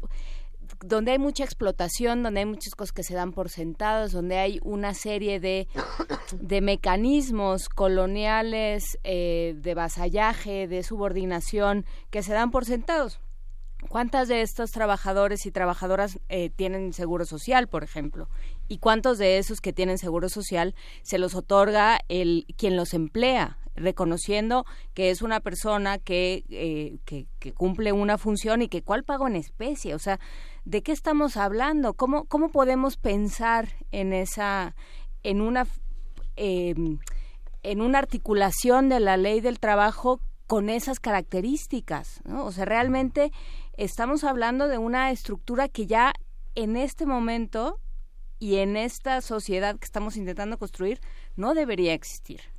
Exacto, completamente de acuerdo. Pues es, es justo lo que desde todas estas organizaciones estamos intentando este transformar y bueno, reconocer también al Centro de Apoyo y Capacitación para Empleados del Hogar que realmente lleva más de 15 años en esta lucha y que también es muy muy simbólico que haya trabajadoras organizadas, o sea, el evento también del, del domingo fue súper potente porque eran muchas de estas trabajadoras ya saben cuáles son sus derechos, ¿no? Saben qué es lo que les toca, saben qué es lo que lo que merecen y, y estar ahí para compartirlo con otras de sus compañeras porque también es una labor que ellas están haciendo de de pasar la voz, ¿no? O sea, se trata de, de, de también organizarlas para que, o sea, ellas mismas se están organizando para para exigir sus derechos y esa es una labor que nos parece importantísima y que desde la organización de nosotros estamos intentando acompañar y, trabajar para que esto se concrete. Claro, es muy interesante, digamos, todo lo, que señala Juan es que es eh, lo fundamental, que es acabar con la mentalidad colonial, ¿no? La, la mentalidad esclavista. Sin embargo, hay este se producen identificaciones con muchos otros trabajadores que pueden estar en las mismas condiciones, como son los choferes, los jardineros, los propios albañiles en algunas circunstancias. Y la diversidad del trabajo doméstico puede ser desde una casa eh, muy grande, no sé, de una hectárea, por, por, por, por decirle, o una familia en una pequeña unidad habitacional en la que la, la trabajadora doméstica o el trabajador doméstico, generalmente son mujeres, cuida a, los niños más pequeños de la casa y organiza labores eh, tal vez mínimas como tender unas camas o hacer la comida. Pero hay otras, hay otros trabajos, por ejemplo, que tienen que ver con la salud laboral, incluso en un ámbito doméstico. Tienen una clasificación para eso. ¿Y cómo funciona la parte, eh, la parte legal? Tienen, hay un sindicato, pero eh, existe la noción de contrato colectivo de trabajo. Está identificado quiénes son los patrones. Los patrones tienen una una organización semejante que pudiera negociar un contrato colectivo o, las prestaciones, ¿no? Digamos, si se hace un emplazamiento a huelga, este, eh, se hace, si es un sindicato nacional, se hace huelga tanto en, en Chinconcuac como en Tijuana, o cómo, cómo se, cómo se piensa esto en términos como más amplios. Sí, este, mira, sobre ese tema yo creo que quien más podría decirles ahora sí que sería el propio sindicato y sería interesantísimo también hacer una entrevista con ellos. Este, pero sí, eh, ahora sí que eh, el sindicato con ese con ese tipo de contratos colectivos lo que hace es que supervisa, ¿no? Y también eh, tanto tanto tanto ve, ¿no? Todo el todo el tema del trabajo del trabajo, de las condiciones laborales, etcétera, está ahí acompañando un poco también a las trabajadoras, pero al mismo tiempo algo que es interesante es que también señala las obligaciones de las propias empleadas, ¿no? O sea, no es no es una cuestión nada más de derechos, ¿no? Sino también de obligaciones y eso es algo que han eh, recalcado hasta hasta el cansancio porque normalmente hay también este temor de que esos contratos benefician nada más a una parte, cuando realmente este tipo de contratos benefician a ambos, tanto a empleados como a empleadas, porque hay derechos y obligaciones de ambas partes. ¿Con qué reflexiones finales nos quedamos entonces, querida Andrea Santiago Páramo? Eh, justamente, no, no solamente para trabajadoras del hogar de nosotros, sino para todo lo que está haciendo nosotros en este momento, que es muy importante. Eh, pues nada, decirle a tu auditorio que si conocen alguna trabajadora del hogar o que si ellos mismos son empleadores, pues pues que ya que nos apoyen con esta con este eh, hacerle llegar el mensaje al gobierno federal de que necesitamos transformar esta realidad laboral ya, ¿no? Y que lo necesitamos hacer de manera colectiva, necesitamos necesitamos que se reconozcan estos derechos porque yo sí estoy convencida de que como sociedad perdemos todos eh, nos disminuimos, ¿no? Cuando no, cuando no reconocemos al otro por lo que es, que es un ser humano como cualquier otro que merece un trabajo digno y un trato respetuoso, ¿no? Entonces yo creo que ese es como el mensaje y bueno, desde la organización seguimos trabajando en esta cuestión de la exigencia de derechos, ¿no? y pues nada, seguiremos acompañando eh, al sindicato, seguiremos acompañando a CASE y a todas las trabajadoras organizadas en este camino de lucha por sus derechos. Te agradecemos muchísimo, Andrea Santiago Páramo, licenciada y maestra en Filosofía por la UNAM y doctorante en Antropología por la UAM, justamente coordinadora de la causa de trabajadoras del hogar de nosotros. Un gran abrazo para ti. Gracias y un abrazo a su auditorio. Hasta luego. Hasta luego. Mayra Elizondo nos deja un comentario interesante para cerrar. Dice, la justicia social empieza en nuestra casa y como caso importante de mujeres a mujeres, eh, un poco relacionándose con el tema de la sororidad y, y sí, de, de este caso que pues las trabajadoras del hogar en su mayoría son mujeres. No lo son todas, ¿no? Pero habrá que, habrá que seguirlo discutiendo más adelante. Oigan, y por aquí letras en el aire, mejor conocido como P. Que quiere que lo saludemos. Que lo saludemos, pero además dijo que es un complot que no lo saludáramos y que lo estamos haciendo a propósito. Lo pasamos a verificado 2018 y lo que estás haciendo, P, son fake news. Así que te dedicamos una canción. Y tal vez es una intención inconsciente. y, bueno, hay, que leer, hay, que leer, el señalamiento que hace Juan Inés sobre la mentalidad colonial. Hay que leer el cuento de las criadas de Augusto Monterroso, que está en descarga una. ¿Está en descarga cultura? Está en descarga cultura seguramente porque está, está eh, la, la este, literatura editó un disco de voz viva que tiene, no está en la colección voz viva, pero está hay un, hay un cuento de Monterroso que dura como tres minutos. Pues mira, podemos escuchar una canción y mientras tanto buscamos a ver si está por ahí este relato, Miguel Ángel. Cricket Unite, Pierce Faccini, Red, Red, Red.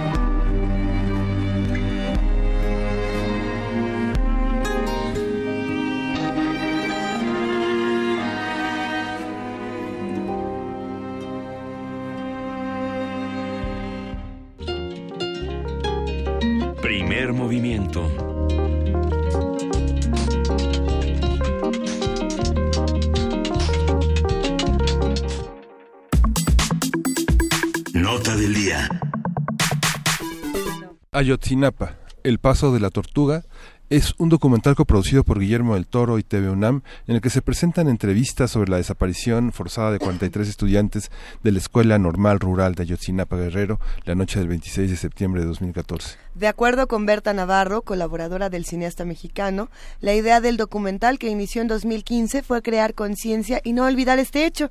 El filme precisamente se estrenará en el marco de la 33 edición del Festival Internacional de Cine de Guadalajara. A partir del documental eh, producido por Guillermo del Toro y TV UNAM, vamos a conversar sobre la pertinencia de hablar de Ayotzinapa, de las distintas formas en que puede abordarse el tema, y para ello está Berta Navarro ya en la línea. Ella es coproductora de Ayotzinapa, El Paso de la Tortuga. Buenos días, Berta. Buenos días. Nada más para aclararles que la ¿Ya productora soy yo. Sí. Berta Navarro es la productora de Ayotzinapa, El Paso de la Tortuga. Y nos da muchísimo gusto saludarte, Berta. Gracias. Muy buenos días. ¿Cómo está todo? Cuéntanos, por favor, eh, ¿qué se dice de Ayotzinapa que no se decía antes y por qué tenemos que seguir visibilizando las nuevas voces y las nuevas opiniones? Están, to- están todas las voces, eh, están sobre todo, pues sí, las voces de, de los estudiantes, de los sobrevivientes, de los padres, pero también están este, la contraparte. Es un documental muy completo y, y muy emotivo. Tardamos, lo seguimos y se hizo un seguimiento. El director es Enrique García Mesa. Entonces, este, a mí sí me gustaría señalar que no por por supuesto que Guillermo del Toro este es, es productor y colaboró Pero es como apagar a todos los demás porque es Guillermo del Toro y eso a él le molesta muchísimo y a nosotros también. Hay que destacar el trabajo del director el trabajo de de los editores de tardamos un montón editando había mucho material. Entonces para todos nosotros para Guillermo para mí para todos es un homenaje a todos estos los protagonistas son ellos. Nosotros no hicimos más que nuestro trabajo y nosotros queremos quedar en como humildemente haciendo nuestro trabajo Me imagino que en numerosas entrevistas este ha de ser el problema en el que solamente se está hablando del director y de quién Sí. hizo qué. No, Eh, afortunadamente, el director es Enrique García Mesa Sí, afortunadamente aquí en Radio UNAM lo que más nos interesa y lo que más le interesa a los que hacen comunidad con nosotros es esta historia que nos ha generado una brecha, un hueco, un, un resquicio que no se puede Eso llenar. es lo que más interesa. Así Ese es. es. nuestro homenaje y es nuestro trabajo para que no se olvide esta tragedia como tantas otras en nuestro país. Es decir, nosotros como cineastas no hacemos más que una una cuestión responsable frente a nuestra realidad. Eso es todo. Berta Navarro, eh, hablábamos hace poco con, con Jacobo Dayan eh, sobre el tema de la violencia en México y él lo que decía es que, entre otras cosas, nos falta construir discursos, explicarnos de alguna manera, eh, narrar de alguna manera eh, aquello que estamos viviendo, porque nos, nos van avasallando y, y nos van eh, pasando por encima las tragedias y, y no, y no alcanzamos eh, a construirlas en nuestra mente. ¿Cómo eh, el cine es muy importante para eso y, y, por supuesto el, el cine documental? ¿Cómo fue ese trabajo en El Paso de la Tortuga? ¿Cómo construir un discurso, una narrativa, una forma de contar a Yotzinapa? ¿Cómo fue este proceso? El proceso fue de, ver- de verdad eh, seguirlos, estar con ellos y darles voz. Y, y descubrir la maravilla de esos muchachos, la inteligencia increíble de esos muchachos y lo que es este país. Este país no son las ciudades enormes en las que vivimos, en donde no nos vemos ni las caras. Este país son muchos países. Y este país de esos jóvenes campesinos con, con esa voluntad maravillosa de ser maestros, de construir, de irse a lugares donde no hay ni, ni carreteras, ni agua, ni infraestructura, a ser maestros. Es para nosotros un lujo descubrir a esa gente, descubrirle, decir, wow, este es México. No, no el del metro que nadie se ve, ¿verdad? y los millones de coches de la ciudad que, que nadie se ve. Es como también ellos nos están enseñando algo muy esencial que nosotros tenemos que aprender. Y nosotros tenemos que aprender a vincularnos con, con los demás, con el otro México olvidado. Y ahora, este, pues para mí ha sido siempre y todas mis películas crear conciencia. Yo no nada más hago documental, evidentemente soy más de, fi- de hacer cine de ficción, pero es crear conciencia.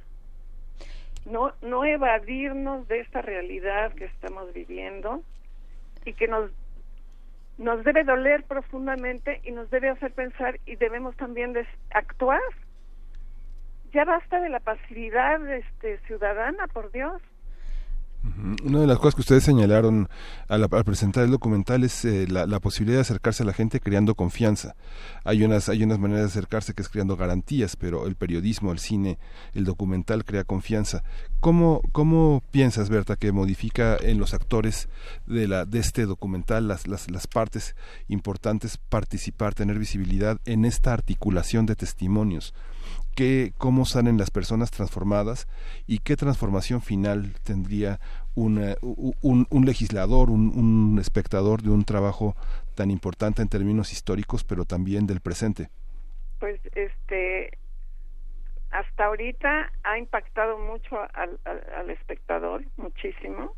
Se quedan también en silencio pensando. Y creo que pues ya la tarea tanto de de la UNAM y de todos lados es eh, de todos estos espacios es promover esta película y promover que se vea. Y que se y que, y que el cine y crear una reflexión esa es nuestra tarea es, es que se reflexione.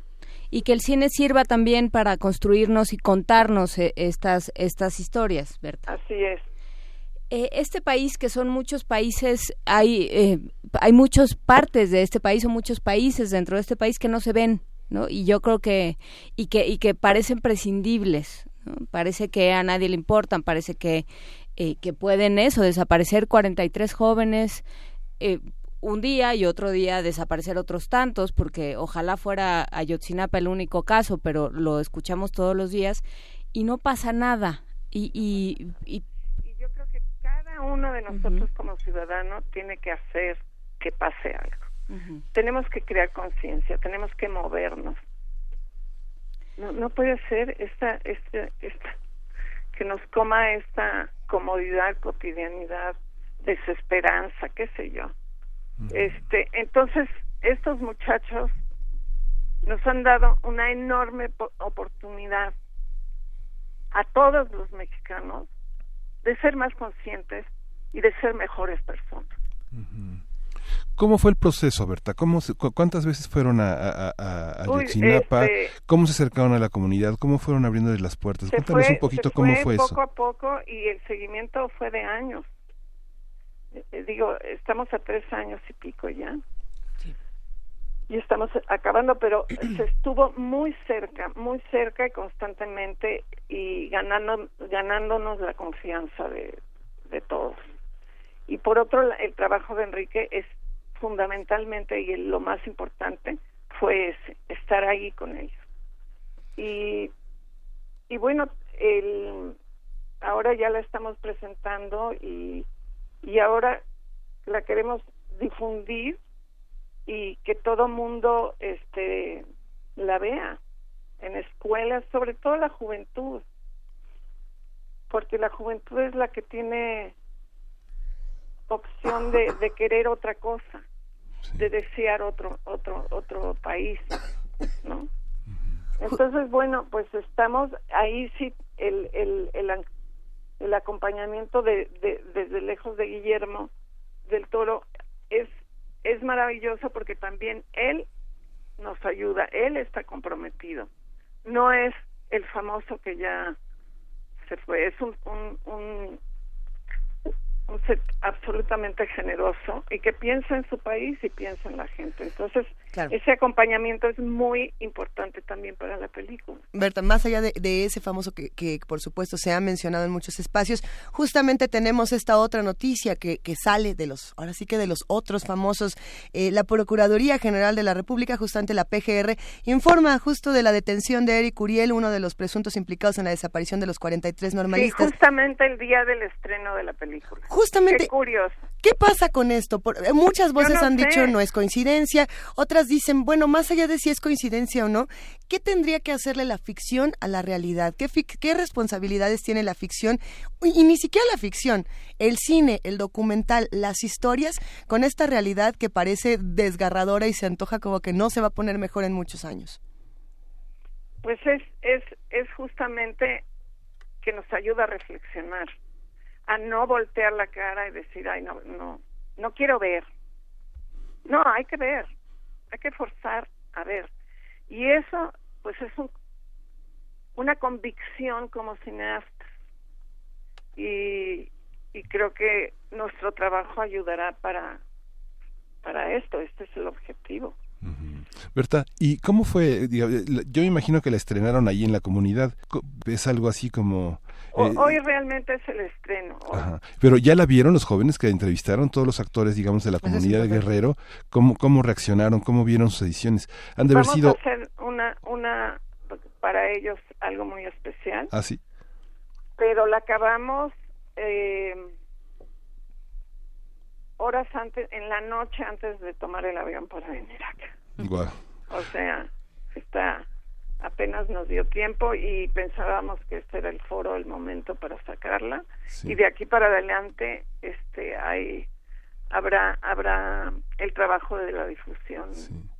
No, no, no somos no somos El Salvador, pero ese documental tan tan tan duro de varios años, La vida loca, este deja varias enseñanzas a las personas que han hecho y que han trabajado en Guerrero. ¿Cómo cómo se sitúan este ustedes frente al conjunto de documentales que definitivamente tienen una aproximación distinta a la violencia y que pareciera que no que es un trabajo sencillo, pero muchos de ustedes se, se ponen en peligro. Eh, el propio este Enrique García Mesa es, es un hombre en peligro. Las entrevistas, el equipo de trabajo en el guion son personas en peligro. ¿Cómo enfrentan esto frente a un mundo tan violento, eh, de, de muchas caras, de muchos lados, Y tan impune. y tan impune? Pues con, con mucha empatía, convicción y responsabilidad. Sí, todos nosotros que, que participamos eh, nos sentíamos que teníamos una responsabilidad frente a este frente a nuestro país y frente a este hecho.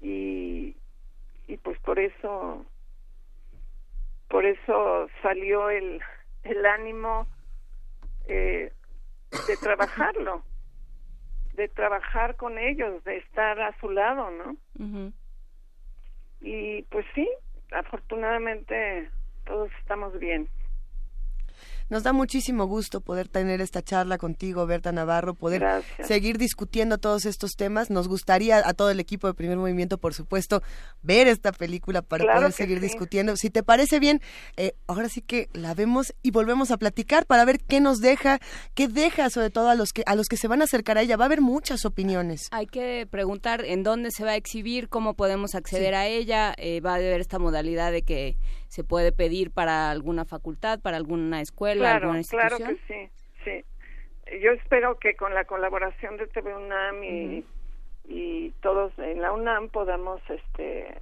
difundirla mucho en los espacios universitarios en los espacios de la educación ¿Cuánto dura? ¿Cuántos minutos dura? 70 70. Excelente. Pues tenemos la oportunidad todos de acercarnos eh, en estos días a Yotzinapa, el Paso de la Tortuga. Te agradecemos, Berta, y te mandamos un gran abrazo a ti y a todo tu equipo. muchas gracias Muchas gracias por tomarte el tiempo de hablar con nosotros. ¿Qué opinan los que hacen comunidad con nosotros? Estamos en arroba P Movimiento, en Diagonal Primer Movimiento UNAM y en el teléfono 55 36 43 39. Ujú. Sí. Y bueno, nos vamos a ir con música. Vamos a escuchar de Robin Scott y Shikisha Black Connection.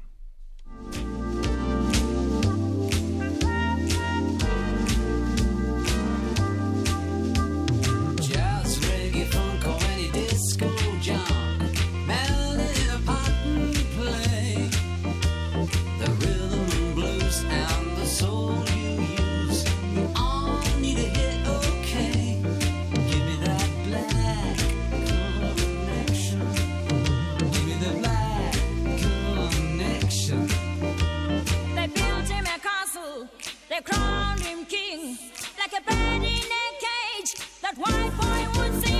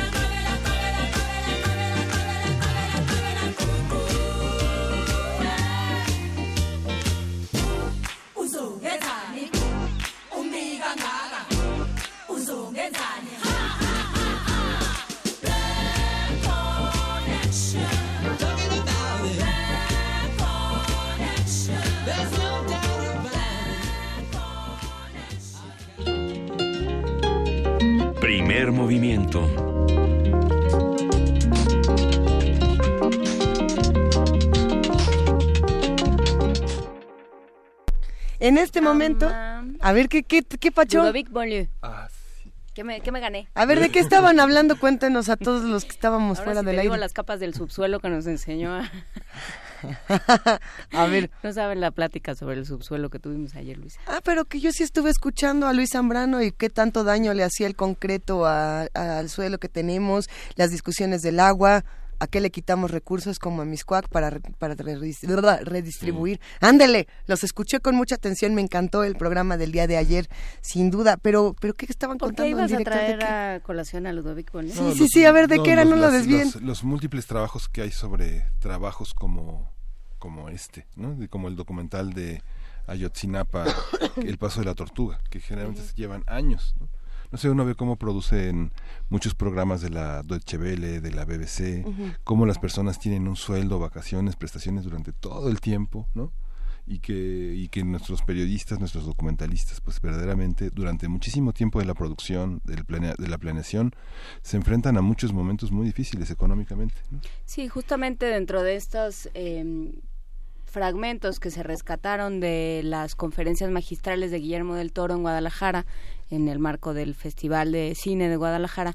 Algo que decía era, eh, si puedes hacer cine en México, puedes hacer cine en cualquier lado. ¿no? Eh, como parte de la enseñanza para, para los jóvenes emprendedores, para quienes quieren dedicarse a esto por las razones que sean, pues lo que él decía es, pues apre- se aprende de la precariedad. ¿no? Eh, la precariedad, pues también es, es maestra y en México, pues si algo tenemos es precariedad. Entonces, pues sí, hay esta posibilidad de abrir espacios y de ir conquistando eh, trabajos y, oficios. El problema es que sí, como, como nos dicen relacionado con el tema de las trabajadoras de casa, ¿no? pues sí tenemos una, una serie de rezagos de justicia social, de em, pues de también rezagos en la ley, ¿no? Alguien comentaba que se inscriben no solo a las trabajadoras del hogar, a muchísimos trabajadores en el Instituto Mexicano del Seguro Social se les inscribe con el salario mínimo y entonces pues eh, de ahí se van a derivar todas sus pensiones, todas sus prestaciones y pues eh, sí, sí, está, sí se está cumpliendo nominalmente con la ley, pero ahí hay un problema de justicia elemental. ¿no? Pues habrá que seguir discutiendo, sin duda. Este, este es uno de esos temas que tendremos que discutir una y otra y otra vez. Así que estamos en arroba P Movimiento, en diagonal Primer Movimiento UNAM y en el teléfono 55 36 43 39. ¿Qué opinan los que nos escuchan? Sigamos haciendo comunidad entre todos, justamente para temas tan complejos como estos, Miguel Ángel. Sí, justamente lo que señaló Juan es el Sí. principio de la mente colonial, ¿no? Cuando, Hijo. o sea, tenemos una consideración eh, muy muy atávica de que alguien es menos que nosotros, alguien está para servirnos y alguien no vale nada, ¿no? Qué bueno que eso no es pasa. algo, es, es que es algo que forma parte de la cultura nacional. ¿no? Por Justamente. supuesto que forma parte de la cultura nacional y de muchas otras culturas. Lo platicamos aquí eh, con Mario Campaña cuando hablamos de este libro que Mm. él hizo sobre una sociedad de señores, como, como a pesar de que instauramos un, como sociedad un régimen democrático, a pesar de que jugamos a que todos éramos iguales, en realidad se ha ido perpetuando esta idea de no todos somos iguales. ¿no? Y eh, vale la pena echarle un ojo a ese libro, Una sociedad de señores, de Mario Campaña, del cual hablamos aquí. Ah, Vale la pena también revisar la entrevista que tuvimos con él, porque fue muy interesante su punto de vista. Ay, hablando, hablando de eso, yo no sé si en algún momento podremos platicar, no sé, quizá no sea este el momento de justo el video del concierto de, de Pitch Mode. Tú, tú lo subiste, ¿no? Así es, O y- por lo menos una versión. Y sí. es que en esta idea de quién es mejor que quién y quién es más que quién, eh, estuvimos compartiendo esta, estas imágenes brutales de la Policía de Tránsito de la Ciudad de México golpeando a las personas que salían del concierto de, de Pitch Mode y que estaban intentando cruzar la calle en uno de estos ejes que está muy cerca del Foro Sol. Eh, no sé, los que han ido a algún concierto al Foro Sol sabrán que cuando sales tienes que correr como Satanás porque te cierran el metro, te cierran el puente peatonal y ya no hay manera de salir y tienes que caminar eh, en algunas ocasiones kilómetros para poder regresar o por lo menos para poder eh, tomar algún transporte público. Esto si no vas en taxi o en Uber o en alguna de estas es plataformas. una vida vida nocturna hecha para quien tiene para quien tiene un automóvil. para quien tiene automóvil y bueno, eh, en esta superioridad moral que tienen, no solo los que tienen automóvil, los que tienen otro tipo de recursos. Ay, se, se circulaba este video de estas personas que intentaron cruzar eh, y que bueno, fueron golpeadas por la policía. El video tiene muchas, muchas interpretaciones y por supuesto una de ellas también se, se, se centró mucho en lo que le gritaron a los policías, las personas que estaban alrededor después de estos golpes, ¿no? Y era eh, los insultos homofóbicos por excelencia que tenemos en nuestro país. Y decían, bueno, a ver, es que ¿qué, qué justificación tiene que si te pegan tú contestas con eso. Se ha armado una controversia interesantísima en redes sociales. Habrá que seguir difundiendo, por supuesto, estas imágenes y no permitir que nadie sea, entre comillas, mejor que los demás, no porque yo tengo esta, esta pistola o este tubo, porque el asunto fue que los policías recogieron tubos del piso para golpear a las personas, pues eso no nos hará mejores, pero tampoco nos hará superior moralmente gritarle eh, los insultos homofóbicos que le gritaron a estas personas después. Ni mucho menos decir en redes sociales, bueno, eso te pasa por ser eh, naco y no tener coche, o, o todas esas cosas que uno se encuentra. Qué interesante las reacciones de la ciudad que está muy enojada y por supuesto muy enojada con Miguel Ángel Mancera, esa es la constante. En el video. Todos los que tuitean están muy enojados con él. Habrá que ver. Pues Dificilísimo. Habrá que, habrá que ver la respuesta. Miguel Ángel Mancera ya casi se va. Se va, Ah, se va, no, fue ya- se fue. Base, pero en fin. Por lo Ah, pronto, bueno. nosotros nos vamos a una producción de Radio UNAM, la Biblioteca Digital de la Medicina. Tradicional Mexicana, Jaluc.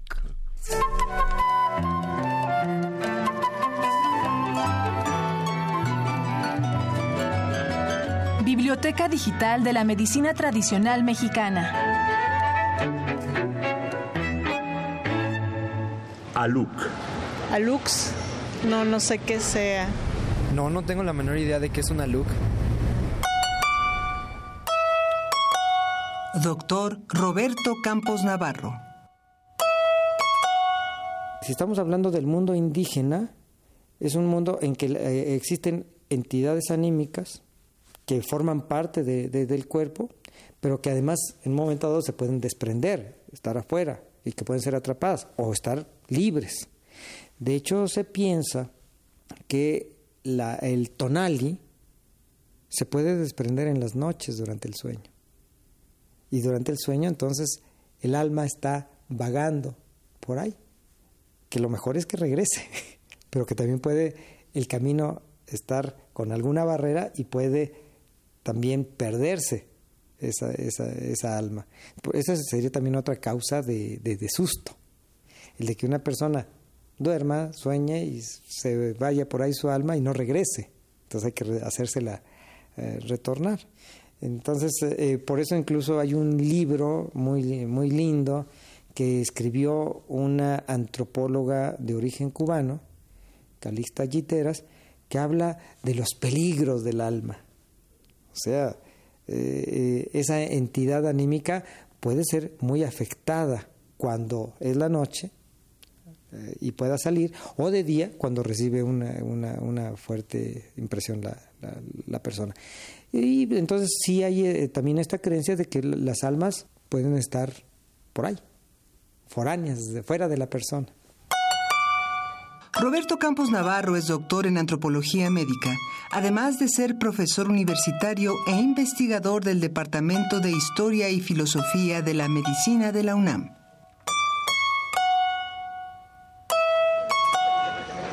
Aluc. ¿Una lux? No, no lo sé. Yo no sé qué sea una lux. ¿Tú sabes? No, ¿qué es una lux? No. Biblioteca Digital de la Medicina Tradicional Mexicana. Aluc. Entre los huastecos se denomina aluc a lo que se cree ser el alma de un niño aún no nacido, que sin necesidad de coito se posesiona de una mujer viva para venir al mundo.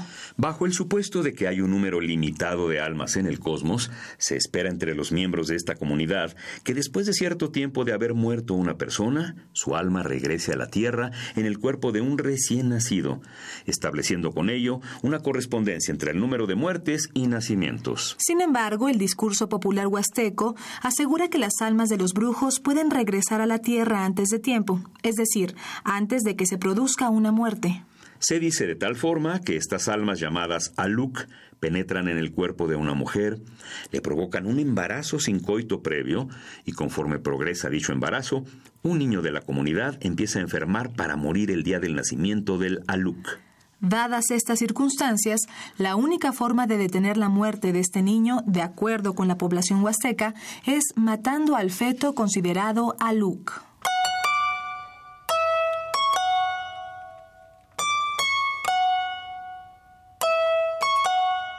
La información que aquí se presenta puede encontrarla en la Biblioteca Digital de la Medicina Tradicional Mexicana, una publicación de la UNAM a través de su programa universitario México Nación Multicultural.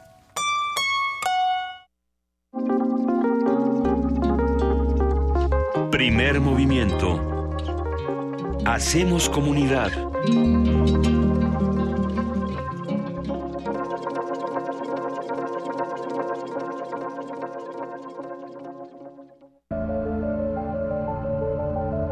Se puede llegar de la pintura a la arquitectura, basar una escultura en el conocimiento matemático o escribir un poema a partir de la física cuántica.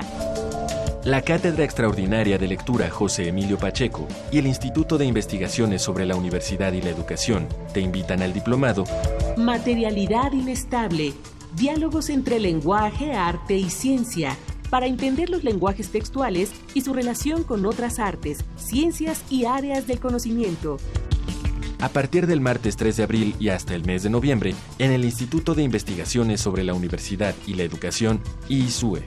Informes e inscripciones a difusión-iisue.unam.mx o al 5622-6986, extensión 2503. Los campos del conocimiento difuminan sus fronteras.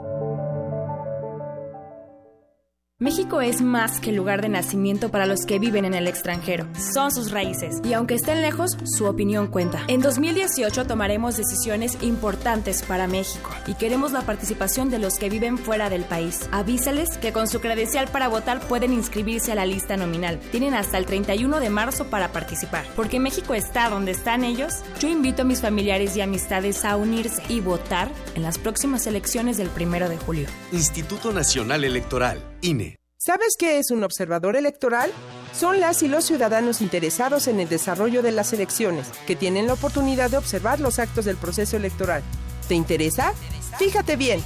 La convocatoria para ser observador u observadora electoral en el Estado de México ya está a la vista. Infórmate en www.ieem.org.mx. Mira, ve y observa. No hay pretexto. Participa. IEM, Instituto Electoral del Estado de México. Testimonio de oídas. Música nueva en voz de sus creadores. De sus intérpretes. Un autorretrato sonoro de la música de hoy. Escúchanos por el 96.1 de FM los martes y jueves a la 1 a.m. o en su retransmisión los sábados y domingos también a la 1 a.m.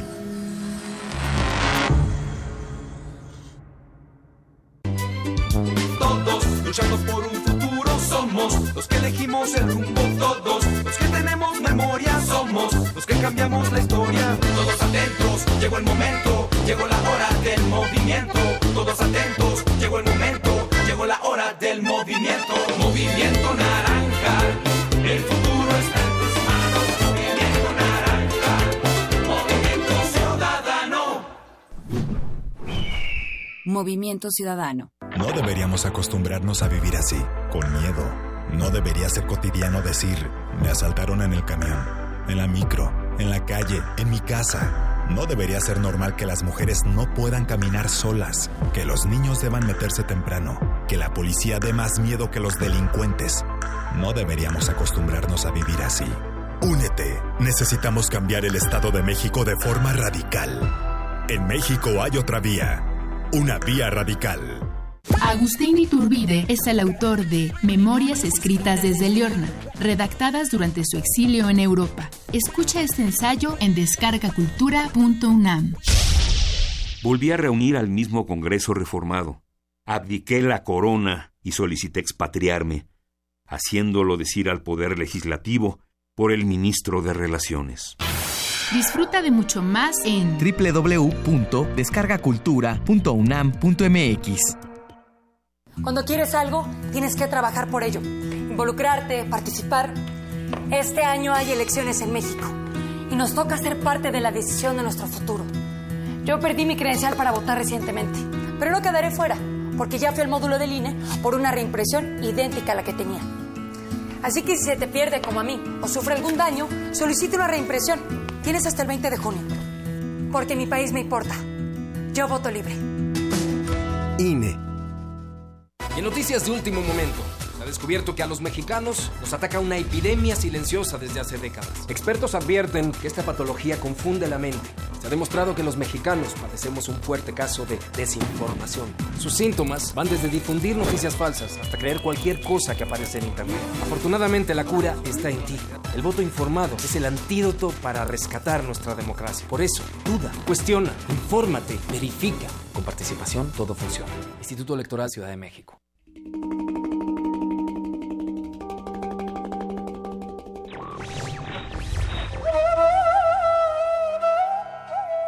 Solo es digno de libertad quien sabe conquistarla cada día. Goethe.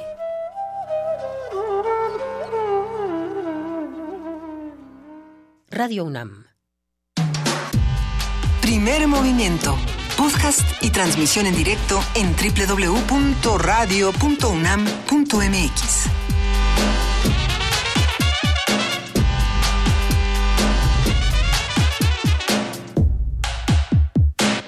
Y es que fuera del aire estábamos platicando de cómo se llaman nuestros respectivos contadores. Qué bonito es tener la contabilidad ¿En bien, orden? en orden, qué bien se siente, ¿a poco no?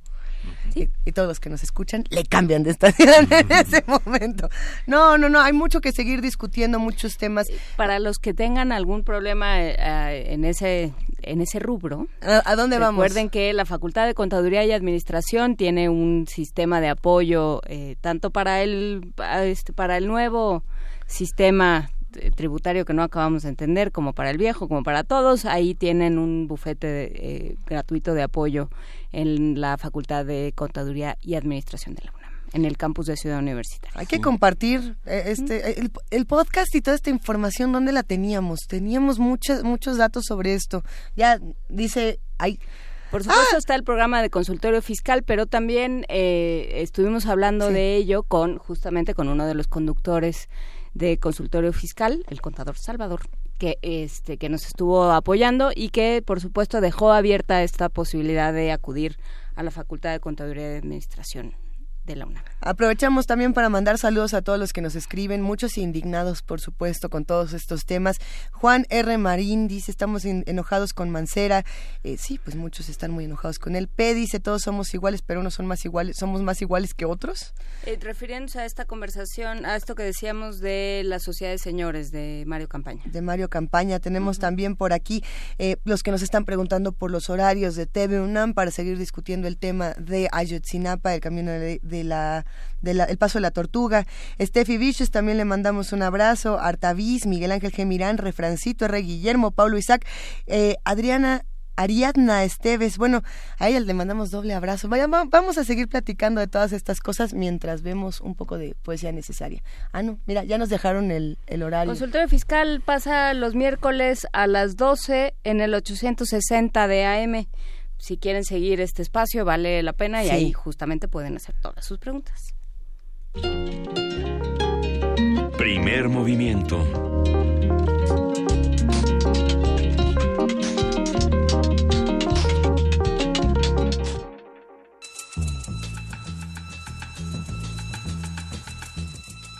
Es hora de poesía necesaria.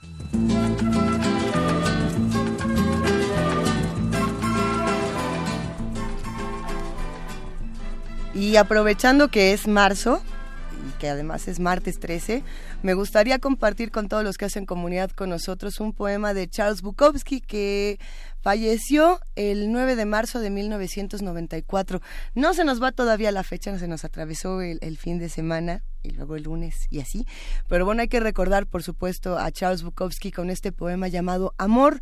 Y para comprobar y para comparar dos, dos maneras distintas de amar, también lo vamos a, a poner con la canción del disco 13, del disco 13, porque es martes 13, eh, con la canción Tender de Blur. ¿A quién le gusta esa canción? ¿Hay alguien que la...? Ahora resulta, nada más a Auriel le gusta Tender de Blur. Bueno, fue una canción que, eh, por lo menos cuando salió este disco, se volvió un himno para todas las personas que disfrutan de hacer comunidad como nosotros. Esto es Amor de Charles Bukowski. Gas, dijo él, ámame, bésame, besa mis labios, besa mi pelo, mis dedos, mis ojos, mi cerebro, hazme olvidar. Gas, dijo él, ámame.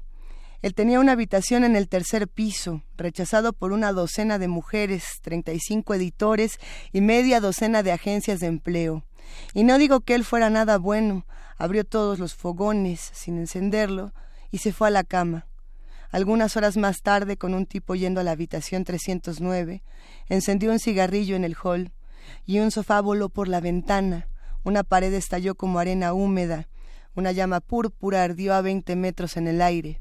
El tipo en la cama no lo supo ni le importó, pero tengo que decir que él estuvo bastante bien ese día.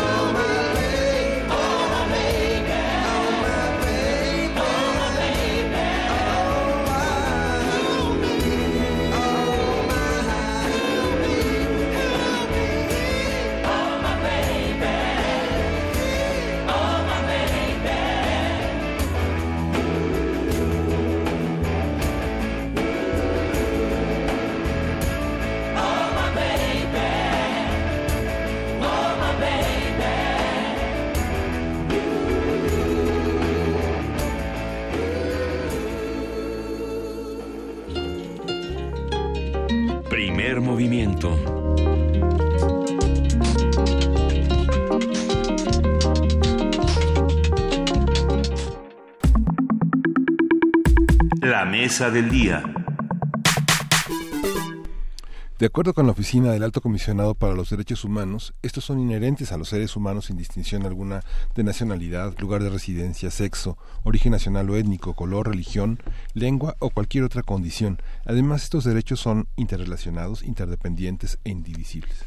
A menudo los derechos humanos universales están contemplados en la ley y garantizados por ella, mediante tratados, el derecho internacional consuetudinario, los principios generales y otras fuentes del derecho internacional, el cual establece las obligaciones de los gobiernos para tomar medidas en determinadas situaciones o para abstenerse de actuar en otras, todo con el fin de promover y proteger los derechos humanos y las libertades fundamentales de los individuos o grupos.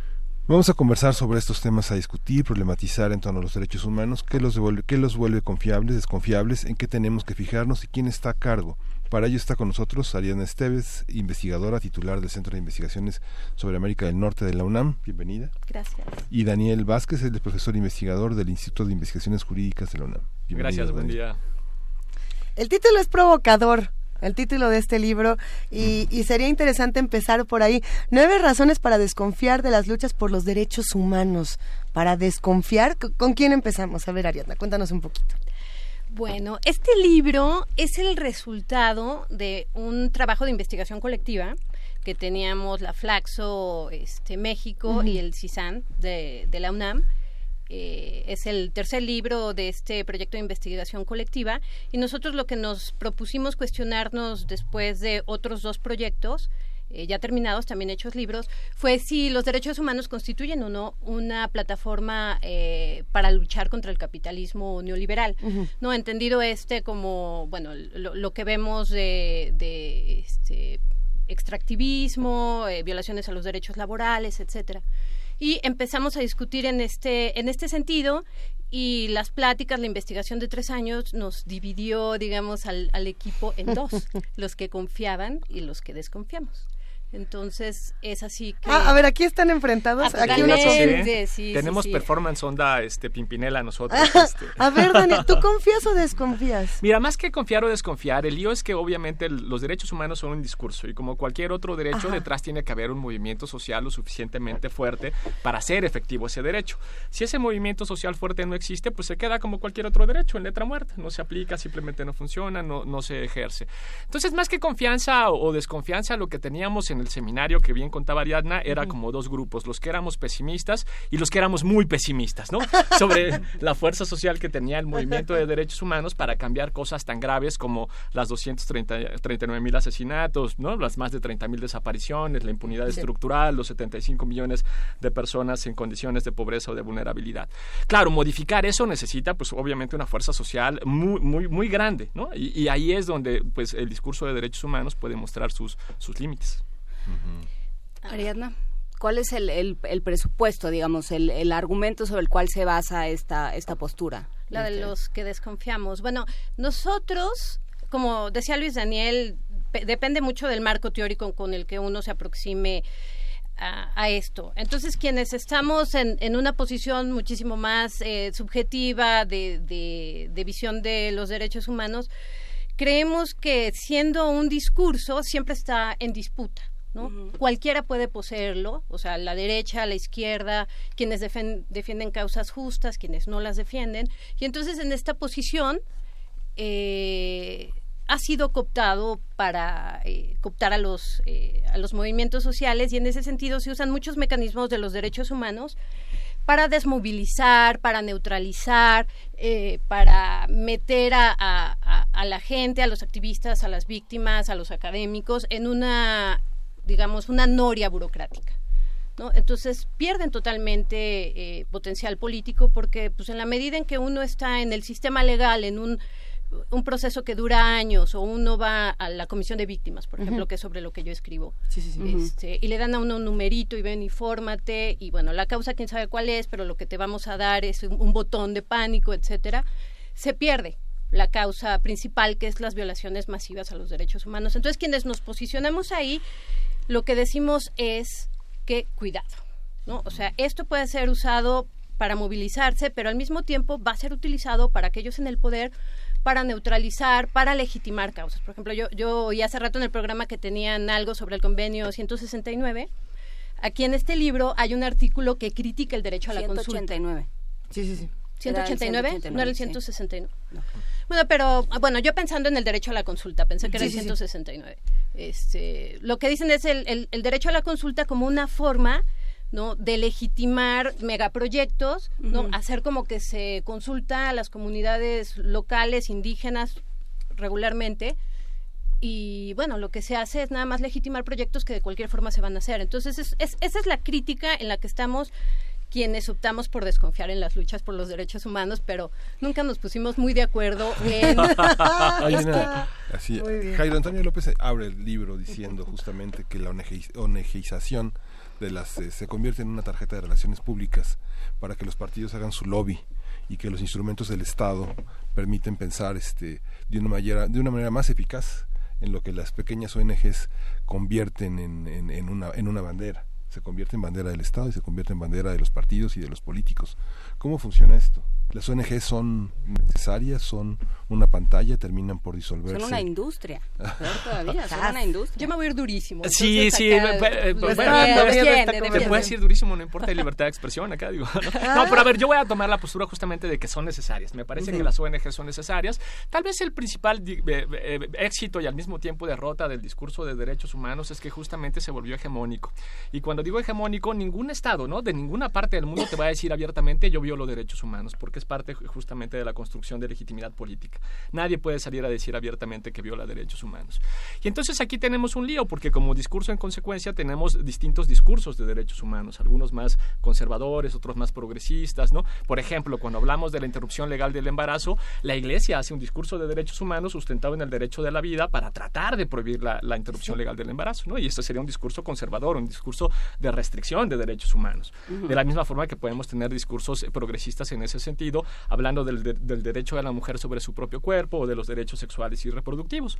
Entonces, lo que hace el gobierno es que se apropia justamente del discurso de derechos humanos, pero en términos restrictivos, en términos conservadores en materia de derechos humanos. Y ahí lo que tenemos, o lo habría que pensarlo, es justamente como una disputa, casi como si estuviéramos en las luchas, ¿no? Como una llave y contra llave. Entonces, hay un empuje para crear una institución nueva, como puede ser la Comisión de Víctimas, o como puede ser aceptar la competencia de la Corte Interamericana e incluso obtener una sentencia ante la Corte Interamericana, y viene la contrallave del Estado para tratar justamente de poner a alguien al frente de la comisión y en ese sentido neutralizarla, o para simplemente ejecutar algunos aspectos de, de alguna de esas sentencias de forma abiertamente simulada y entonces no tiene el impacto que se esperaría, ¿no? Entonces lo que tenemos ahí es justamente un proceso de disputa que no acaba en un solo momento, sino que es más bien como de juegos sucesivos, de disputas sucesivas. Por eso cosas que a veces parecen este eh, un éxito, que parecen una victoria, pues se, se pueden convertir a la vuelta en un fracaso. Ley de desaparición forzada. Por ejemplo, ¿no? Claro, claro. Hay eh, un tema que creo que está aquí eh, de fondo, que es el capitalismo, ¿no? el capitalismo neoliberal.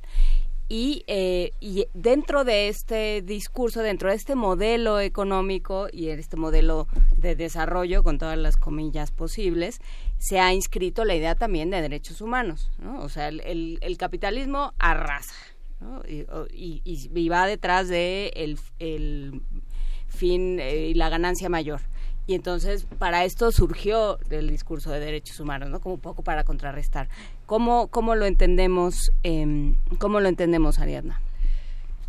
Bueno, nosotros creemos, aún en, las oposiciones que tuvimos dentro del seminario, fue que el neoliberalismo es como, digamos, la envoltura discursiva de este capitalismo súper voraz, ¿no? que se puede distinguir de otros capitalismos en que instrumentaliza la vida de, formas que no habíamos visto, ¿no? O sea, se Ujú. vende lo mismo los cuerpos torturados que muertos, que vivos, que como trabajo, etcétera. Eso es un es un nivel de, de capitalismo nunca antes visto y el neoliberalismo instrumentaliza este, sujetos y otros discursos para su beneficio. Entonces, algunos somos de la posición de que el neoliberalismo ha instrumentalizado a la sociedad civil, las ONGs, eh, de alguna forma para ejecutar esta parte blanda.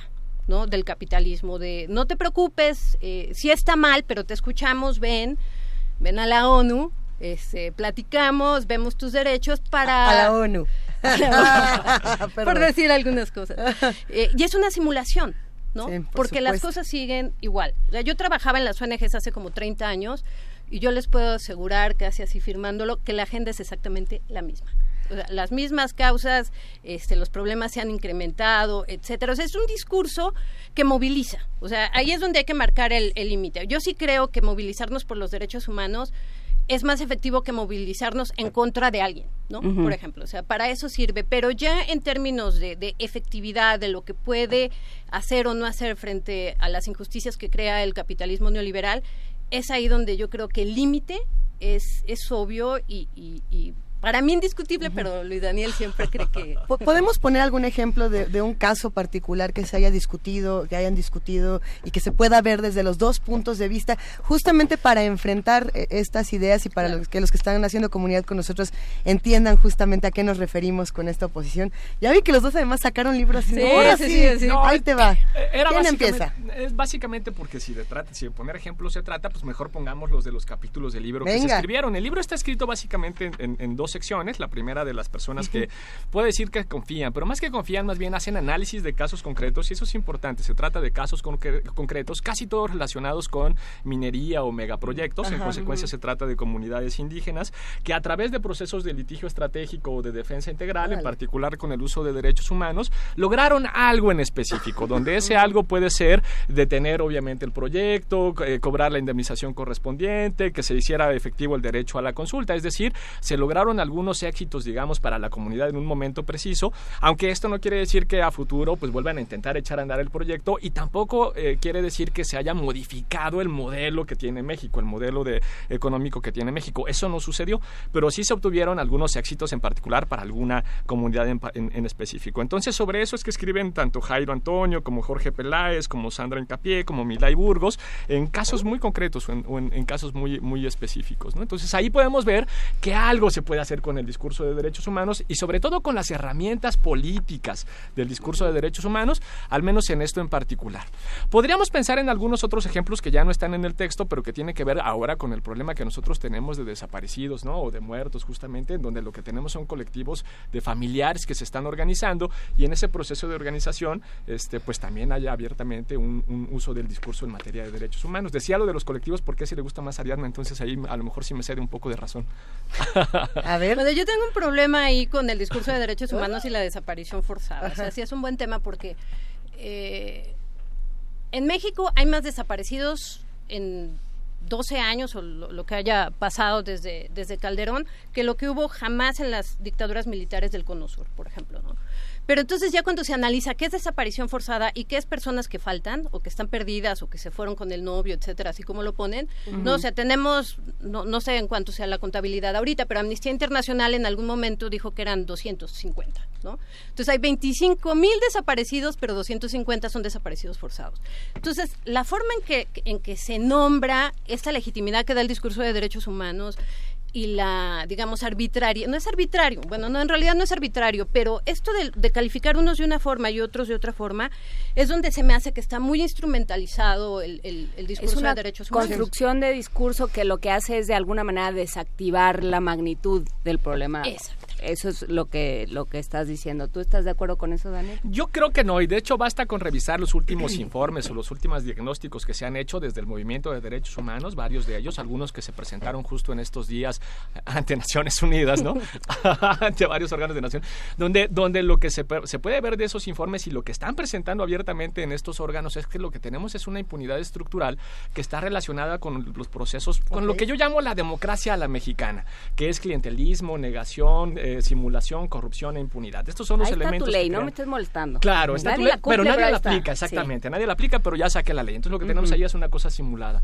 O directamente negar los fenómenos. No es difícil negar que en México hay tortura o que se practica la desaparición, pero cuando estos mismos órganos de Naciones Unidas te dicen que es de forma generalizada, que se tortura de forma generalizada en México o se desaparece de forma generalizada en México, en realidad lo que están diciendo estos órganos es en México se cometen delitos de lesa humanidad, ¿no? Es decir, la palabra generalizada tiene un impacto jurídico muy relevante. Y lo que está haciendo ahí también es decir, ahí entra la Corte Penal Internacional. Entonces también esto se hace muy importante. ¿Qué es lo que hace el gobierno ahí? Pues negarlo. Lo que trata directamente es de negarlo. Acepto que hay torturados, acepto que hay desaparición, pero no tiene el estatus de generalizada. Eso es falso.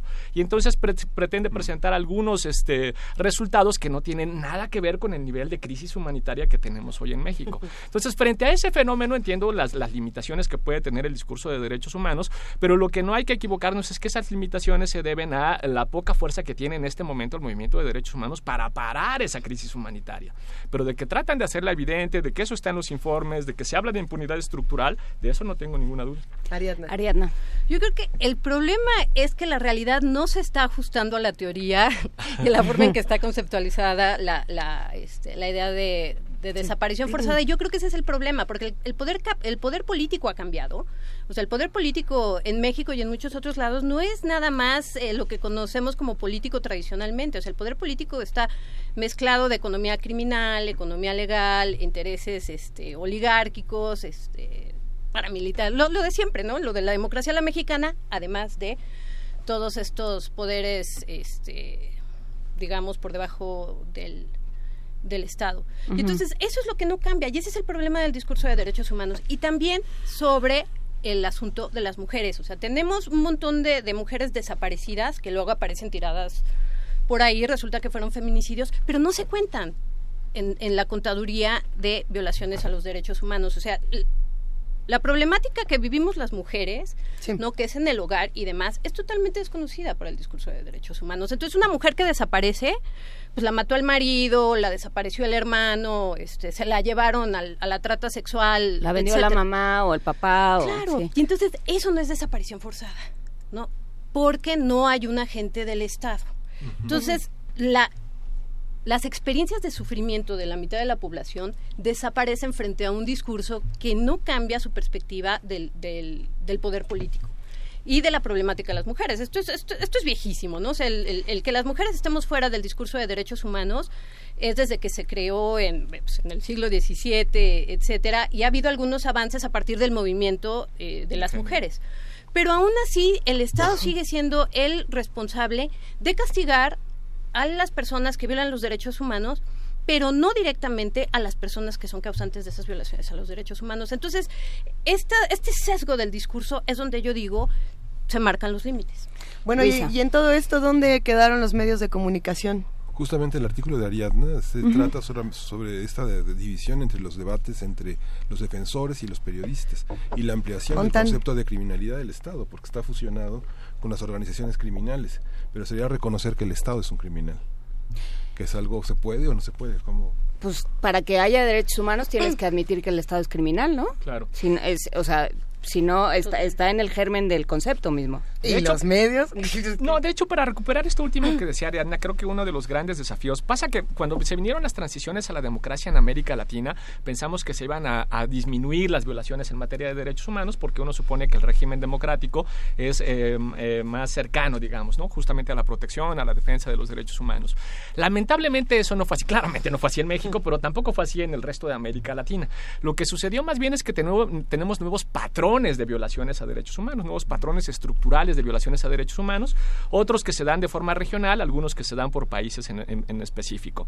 Y dentro de esos nuevos patrones, uno muy importante es que precisamente el Estado sigue violando derechos humanos de forma mucho más descentralizada, ¿no? Es decir, ya no tienes una lógica de desaparición como si fuera una política pública de arriba hacia abajo, como la tenías en las dictaduras, sino que la tienes de forma mucho más descentralizada, pero además ahora tienes nuevos sujetos violando derechos humanos. Ahí entra esto que dice Ariana, entran las empresas, entran justamente la, la violencia en contra de la mujer que se vive en- en, eh, dentro de los, la lógica familiar, entran un montón de otros, los paramilitares, por supuesto, entran incluso la guerrilla en los países en donde esto existe, como es el caso de Colombia, las, las, las, las pandillas, como sucede en El Salvador. Entonces La seguridad tenemos privada. La seguridad privada, por supuesto, ¿no? Entonces, lo que tenemos son nuevos sujetos. Frente a esto, obviamente, el, el discurso de derechos humanos se tiene que modificar. Tenemos al Estado violando derechos, a estados criminales cuando se trata de delitos de lesa humanidad, como es en el caso de México, pero también tenemos nuevos actores que generan esos procesos de violación a derechos humanos y que justo lo que estamos pensando es cómo los vamos a llevar a los lugares correspondientes para que rindan cuentas. ¿no? Hay un tema eh, que tú mencionaste, Ariadna, y que creo que es fundamental. Las agendas siguen siendo las mismas. O sea, que ahora nos estemos topando en, en lugares donde teóricamente ya se habían superado las discusiones, por ejemplo, en cuál? Estados Unidos, que ya, ya la- el discurso sobre la prohibición del aborto ya se había superado, ya todo el mundo estaba de acuerdo, ya, ya era algo había eh, tensiones todavía, había muchas limitantes, había muchas discusiones sobre el tema, pero era algo que teóricamente ya era transversal y de pronto lo volvemos a discutir. ¿no? O sea, que las agendas no cambien. Quiere, ¿De qué nos habla Daniel? Eh, porque tengo claro de que este, tengo claro tu posición, Ariadna, pero ¿qué hacemos con eso? Bueno, me la pones complicada porque yo en la mesa ya tenemos como muy hecho este performance, Ariadna. Yo, yo tengo que tomar la posición optimista normalmente, ¿no? Porque es lo que me toca en la Tengo presentación la del libro. impresión de que eso no va a pasar. Pero en la respuesta a esta pregunta en particular nos habla de una regresión autoritaria, que no nada más sucede Ujú. en México, sino que sucede en todo el mundo. Pero entonces quiere decir que, la lu- que algo estuvo mal con la lucha. Eh, Lo que estuvo, en realidad, es otra vez... continuo. Eh, sí, exactamente. O que es una- estamos siendo güeyes todos. que ¿Qué en es? realidad el problema es que es una lucha continua y entonces ese es el lío que lo que como te decía hace un rato que algo que nosotros podemos presentar como una, una victoria son muy capaces de convertirlo en una derrota o en un revés y ese es el lío que nosotros tenemos en este momento como dices nosotros pensamos que ya teníamos cosas eh, muy hechas no y que incluso por ejemplo la democracia mexicana con las limitaciones que tiene y con algunas de sus instituciones iba a aguantar seis años del PRI ahora estamos abiertamente dudosos de eso no ya no estamos seguros y otra vez el problema es que entonces empezamos a discutir otra vez lo mismo no lo que empezamos a discutir son cosas con las que pensamos que ya había acuerdos de derechos básicos como los derechos civiles y los derechos este, políticos no pensábamos que teníamos ahora que llevar la agenda hacia los derechos económicos y sociales y resulta que no fue así Y resulta que no fue así. Hay muchas preguntas en redes sociales, muchos de los que nos escuchan se están emocionando con este con esta discusión y por ahí alguien escribió sobre la ONU y a mí me da tanto gusto cuando escriben sobre la ONU porque me me da pie para sacar toda mi furia. No, Es justamente que ya, ya- no ya se está fue Ban Ki-moon. Ya no está Ban Ki-moon, no Kim Jong-un, no, ya Kim no- Jong-un no se ha ido. ya no está Ban Ki-moon y está. Antonio Guterres. Y aún así la cosa sigue exactamente igual. Eh, ¿La ONU nos sirve para algo? ¿Naciones Unidas sirve para algo? ¿O lo podríamos quitar? Y formar nuevos aparatos que quizá O que- funcionaran para otra cosa. ¿O qué, qué ponemos eh, en lugar de esto? Por favor, Ariadna. Bueno, yo soy internacionalista y haría mal en decir que desaparezca la ONU. Yo sí creo que el mundo es mejor porque está la ONU y el sistema multilateral, porque entonces sí sería Westworld mundial, ¿no? Todos contra todos. Yo creo que sí, pero yo creo que también uno tiene que saber ser autocrítico si uno está en las ONGs o en la academia o lo que sea y encontrar los límites, ¿no? O sea, yo, yo diría, el poder político ha cambiado, o sea, ya no nada más es el Estado, porque es, este es como un eslogan, no fue el Estado, no es cierto, no fue el Estado, o sea, no, o no fue el Estado setentero con el que tenemos identificadas las violaciones a los derechos humanos, es un poder político diferente, ¿no? Que algunos que escribimos sobre el tema lo, lo denominamos el necropoder, ¿no? Que Las es- necropolíticas y el Sí, necropoder. O sea, sí. el, el necropoder es un, es un Estado que ha sido, digamos, burocratizado pero de forma reconfigurada en sus alianzas con el crimen organizado, con las oligarquías económicas, con vaya todos estos intereses. Entonces, yo creo que el discurso de derechos humanos puede funcionar en la medida en que no hay claramente un interés necropolítico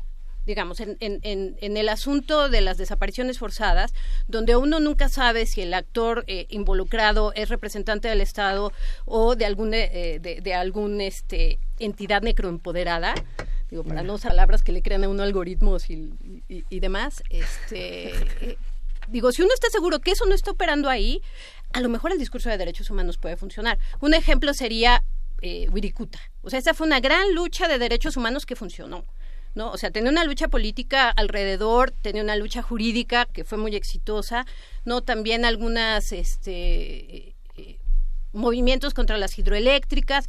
Vaya, separa, ¿no? O sea, separan esos, esos grandes proyectos. Y yo digo que en la medida en que se salvan vidas, funciona cualquier discurso que la salve, ¿no? Pero entonces hay que tener esta, eh, o sea, las limitaciones, ¿no? De, de alguna forma, eh, y, y pongo la idea sobre la mesa y, y está abierta a que hagan con ella lo que quieran, pero creo que de alguna forma las todas las ONGs, todo este discurso se ha, tú, tú lo, lo decías de alguna manera, Ariadna, se ha vuelto un paliativo, ¿no? Entonces tienes un, el, el Estado está eso, le está dando unas enormes capacidades a empresas transnacionales para que hagan lo que quieran, ¿no? Que hacen sus consultas y sus evaluaciones de impacto social, las escucharán como les da la gana y ya todo está bien. Y entonces tienes, para contrarrestarlo, en lugar de un algo que nazca del mismo Estado, tienes una ONG.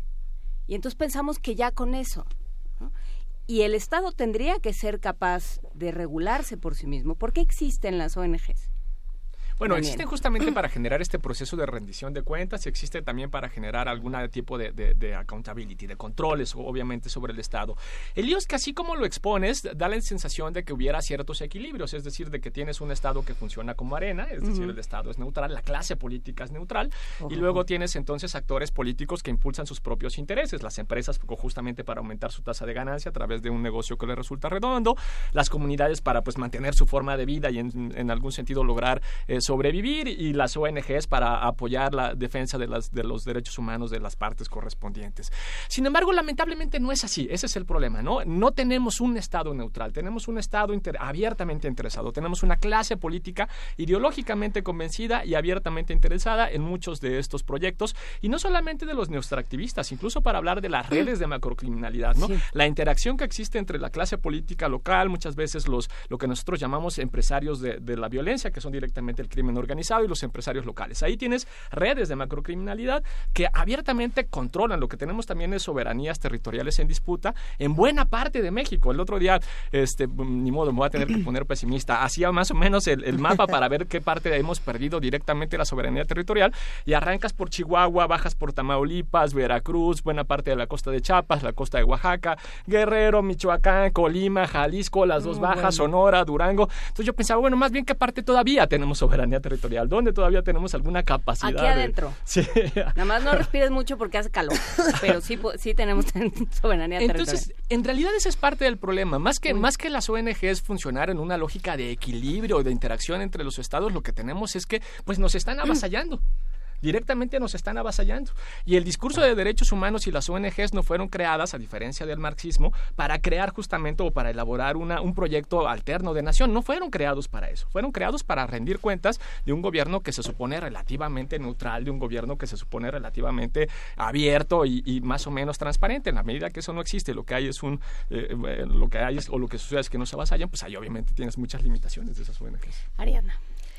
Yo sí tengo una crítica moderada a las ONGs, por decirlo amablemente. Yo sí creo que es una industria, ¿no? O sea, que, que, que las ONGs, y de esto escrito, o sea, no, no es que yo lo piense, es una No, opinión. no, está- eh, hay mucha gente empíricamente- que lo piensa también. Sí, empíricamente comprobado, las ONG se mueven de acuerdo a cómo se va moviendo el financiamiento, ¿no? Y nosotros podemos tener un montón de muertos, desaparecidos, mujeres asesinadas, etcétera, pero el financiamiento está en educación por la paz, por ejemplo, ¿no? Entonces, nada que ver, totalmente disasociado con, con, eh, con la realidad. Entonces, las ONGs tienen alguna una función, digamos, de cabildeo, por ejemplo, pero cuando tienes una situación de crisis humanitaria o crisis de derechos humanos como, como hay en México, son totalmente inoperantes. Eh, por ejemplo, todo el drama de la desaparición forzada, tú ves que quienes están encontrando restos, quienes están encontrando gente desaparecida, son los familiares. Igual las mamás de, de migrantes desaparecidos en Centroamérica, quienes encuentran cuerpos y a personas, son los familiares con cinco pesos ¿no? de, de- de- de financiamiento, porque las ONGs están dando talleres para educación para la paz. Entonces, no hay el dinero. Sin que tengamos nada en contra de la educación para la paz, ¿eh? No, no, no, fue por Se decir. llamó Pablo Romo de Transformación Positiva de Conflicto. Yo sé, yo lo escucho y tengo muchas. Escucho primer No, movimiento. no, pero lo, cierto es que sí, o sea, te estás presentando un problema que es completamente real y que probablemente muchas si de las personas que están ahí lo saben. Su trabajo, ¿no? O sea, ¿por qué no están detrás de estas personas? Pero las financiadoras también, porque también tienen un interés necropolítico, es de, a ver, ¿dónde está este? Están buscando desaparecidos en Coahuila, donde hay intereses del gas y donde hay intereses de hidrocarburos. Ponme a las ONGs de Coahuila, este, trabajando en, vaya, educación En para el agua. paz, ¿no? En el En el agua. TLC. Tú ponle el agua. En el agua. TLC. No, que el agua es otra cosa, o sea, también las hidroguerras son otro otro gran problema donde las donde las financiadoras no le entran, o sea, donde hay interés económico no le van a entrar. Entonces, en realidad es que los problemas reales que llevan a, a- a la crisis de derechos humanos, las que producen muertos, desaparecidos, mujeres asesinadas, no se tocan. Un tema interesante en el libro es la desposesión de los derechos humanos. Justamente hablábamos, Luisa decía, yo prefiero tener en un personal doméstico alguien que conozco, que establezca una relación humana y no una relación este como como se trabaja hoy Transaccional. Es un- sí, que fun- fundamentalmente son contratos de personas que entran en grandes empresas ofreciendo sus servicios por horas hay una parte en la disposición de derechos que elaboran varias cuestiones que tienen que ver con el capitalismo salvaje no Claro. que son la feria del derecho de huelga los contratos individuales los contratos temporales todo ese tipo de si podrían hablar un poco cómo se desposee en una sociedad donde todo pasa como una naturaleza no todo parece que es así ahora Sí, de hecho ese es el capítulo precisamente de Mariana Celorio y es una propuesta teórica bien interesante, porque lo que nosotros estamos en este momento disputando, digamos, en el transcurso del libro, y para ponerlo en términos también teóricos, digamos, eh, los que creemos que, que se puede, que, que los derechos humanos sirven todavía como herramientas, somos esencialmente o venimos de la tradición marxista. En la medida que el, el discurso Ujú. marxista ahora ya no tiene mucho, mucho jale, mucho agarre, pues pensamos que el discurso de derechos humanos puede fu- funcionar como estrategia política para justamente pues defender derechos, ¿no? Para que generar una sociedad un poco más justa. Quienes consideran que los derechos humanos sirven de poco vienen de una tradición más postestructural, más Foucaultiana. Entonces, justamente lo que están mirando es que en realidad es bien poco lo que se transforma en términos estructurales. De este segundo, digamos, ámbito, del más postestructural, más Foucaultiano, es donde escribe esta Mariana Celorio, que es la quien escribe sobre la disposición de derechos. Y la propuesta es interesante porque mientras que lo que estamos nosotros discutiendo es si el discurso de derechos humanos sirve o no justamente para proteger, para poder ejercer esos derechos, lo que dice Mariana es, en realidad ya nos rebasaron por la derecha. Ya ni siquiera lo que estamos discutiendo es si podemos o no defender o proteger derechos humanos. Lo que nos están quitando es la idea misma de derechos. Dejamos de ser sujetos de derechos, dejamos de ser personas. Lo que ya no tenemos es derecho de nada, ¿no? Ni siquiera del debido proceso, del acceso a la justicia, que son los dos elementos mínimos para poder constituirte como sujeto para hacer una estrategia o una lógica de protección. Perdimos eso con la criminalización de la protesta, perdimos la posición, la, la posibilidad también de oponernos a algo que nos está sucediendo, nos están dejando simple y sencillamente sin derechos. Y cuando eso sucede, lo que, lo que pasa también es que simple- nos, nos- dejamos de ser personas, ¿no? dejamos de ser reconocidos precisamente como personas, que es el elemento mínimo, el elemento básico para establecer una disputa política. Si yo no reconozco al otro como persona, no puedo establecer una disputa política. Y entonces, si no somos personas, ¿qué somos? Cosas. En un mundo No somos capitalista nada. empezamos a hacer cosas. Mercancías. No, lo, lo que decía de la instrumentalización de la vida, o sea, se mercantiliza la vida misma, ¿no? Y los productos asociados a la vida, bueno, no productos, pero bueno, así se ve el cuerpo, ¿no? El cuerpo amenazado, este, etcétera. O sea, el, el, el, pues, el sicario que vende sus, sus servicios de muerte, ¿no? Y tú lo contratas, digo, no tú, ¿verdad? Se contrata, No, no. No, no, no, se no, no, no. contrata Y, y así, ¿no? Entonces ese es el, este, ese es el problema. Esta idea de Mariana Celorio es muy interesante porque digamos, Sí, acabo de leer una encuesta que no recuerdo muy bien la fuente, pero decía que muchos de los jóvenes piensan que es mejor el trabajo hecho desde en casa. Y eso lo piensan también muchas madres que atienden a sus hijos mientras trabajan y muchos escritores o intelectuales o artistas que hacen trabajos En su estudio. en su estudio y que trabajan. Pero lo señala como una parte de una desposesión en términos de la ley del trabajo, de, este, de una serie de garantías como eh, las- los, los contratos colectivos, los derechos de huelga, toda esa parte. ¿Cómo funciona esto que parece como tan de la modernidad, trabajar a distancia y que lo promueven las grandes empresas, no sé, noruegas, holandesas, este, Y que en realidad quitan muchísimos derechos. ajá, quitan todo, sí, quitan muchos derechos, ¿no? Eh, es- eso es lo interesante de la idea de, de Mariana, que me parece de las ideas más potentes en el libro, que es la idea de acumulación, que sí es un poco marxista, o sea, es de- del geógrafo marxista David Harvey, que él lo que dice es que es posible que tengamos un capitalismo de las dimensiones que tenemos ahorita, porque se pudo acumular capital totalmente esclavo, eh, sin, sin salarios a ciertos grupos en la colonia, en los esclavos, etcétera, y eso sigue, es, es lo que se denomina en marxismo acumulación originaria. Entonces, eh, Harvey lo que dice es, ya esto, o sea, más allá de la, de, de la acumulación, esto es desposesión total de los cuerpos, de, de los recursos, o sea, la gente queda totalmente aniquilada en lo que generalmente le da vida, ¿no? Que es desde su hábitat hasta su fuerza de trabajo. Y entonces la desposesión es eh, quitarte de absolutamente todo. Y en este, en esta flexibilidad laboral, por ejemplo, o sea, ya las, las empresas están ahorrando eh, el, el Wi-Fi, por ejemplo, ¿no? O sea, ya lo pagas tú. La luz, ¿no? El, el, El café, el, el café, agua, los servicios, todo. entonces tú puedes operar una gran transnacional, este y la gente trabajando en su casa. También hay trabajos de este de este marxismo más eh, ma- más, moderno que ven la acumulación en este trabajo que uno no se da cuenta que está trabajando, por ejemplo en los gamers. No, o sea, que tú te traes un grupo de gamers, órale, jueguenle. Los chavos la están pasando bomba, pero tú lo que estás haciendo es un grupo de enfoque ¿no? Estás, este... Sí, sí, sí. Viendo cómo funciona un videojuego, lo modificas y demás, no estás pagando No nada. estás utilizando de, de ratos de laboratorio. Exactamente, y los chavos posiblemente ni saben, están jugando, ¿no? Entonces es una extracción, digamos, de capital humano al nivel de, de, de desposesión, porque no están pagando.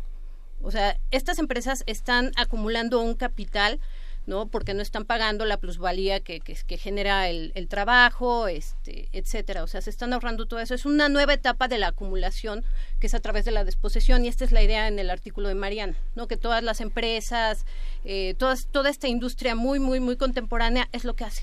Doloroso porque a todos nos toca, ¿verdad? No, bueno, Doloroso porque todos aquí... pensar desde casa, claro. En nuestro esquema laboral quisimos llorar. Tenemos todavía algunos minutitos, como cinco minutitos más para seguir con, Sí, con esta yo eh, conversación. me querría de- detenerme, a lo mejor ya para ir cerrando. Eh, Daniel Vázquez, hablaste de lo- el discurso de derechos humanos como eh, una continuación o un o lo que nos queda después del discurso marxista. Ok. ¿no? Eh, ¿cómo, ¿Cómo hacer esa línea? Bueno, lo primero es que el- los derechos humanos como tal, es decir, la serie de convenciones, de tratados internacionales, todas las fuentes que integran a los derechos humanos, en realidad no tienen una sola ideología.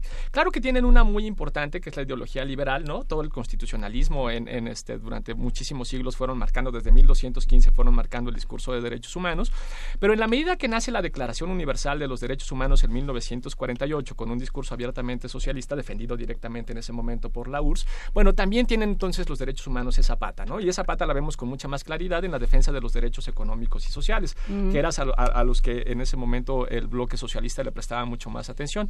Y cuando viene después el reconocimiento de grupos en situación de vulnerabilidad, en particular de, de entes como por ejemplo los, los, eh, las comunidades indígenas, también tienes una pata abiertamente comunitaria, ideológicamente comunitaria del discurso de derechos humanos. Entonces, en realidad, el discurso de derechos humanos no tiene una ideología, está compuesta por varias ideologías, por lo menos de forma muy clara por la liberal, por la socialista y abiertamente también por la comunitaria.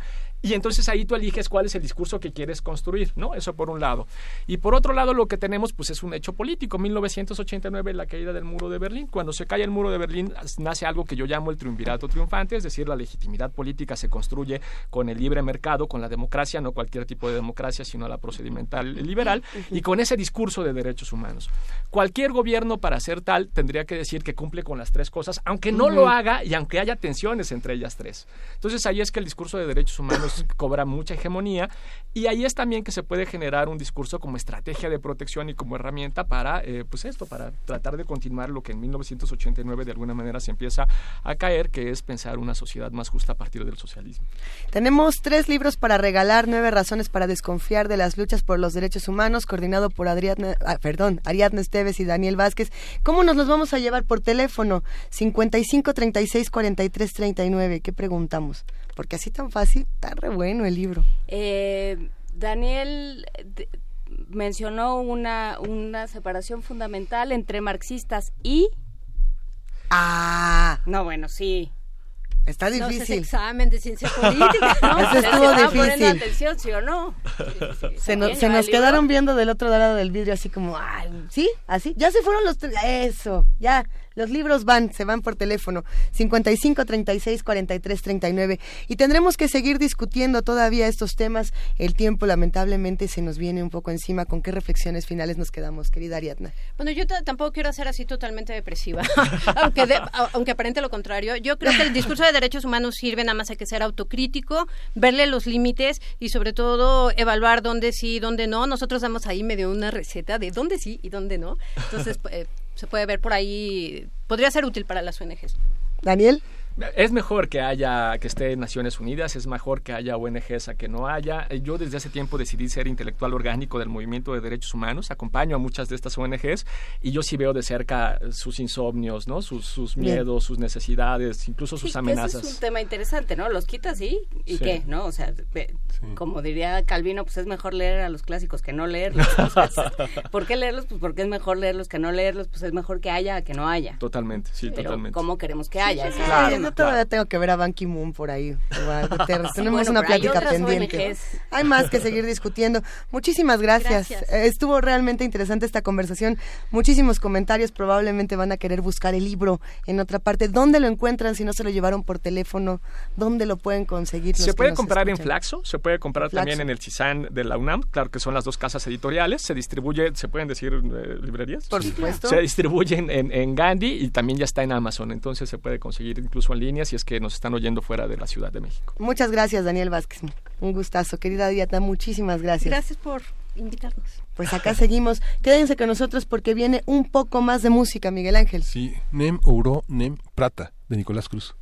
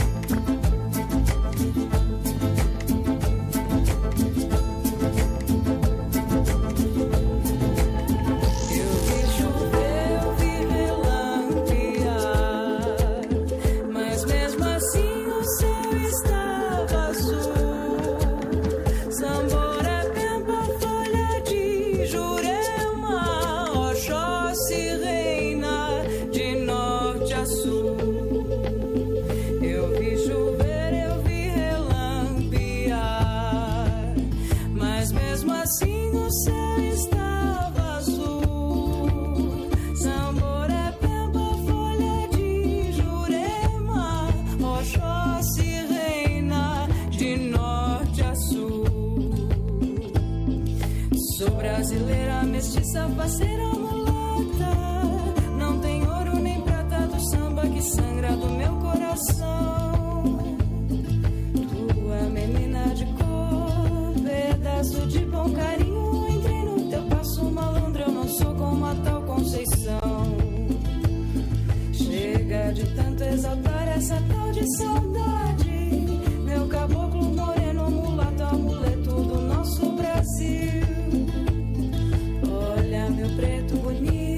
te quero, prometo, te gosto pra sempre do samba canção ao primeiro apito do ano 3000.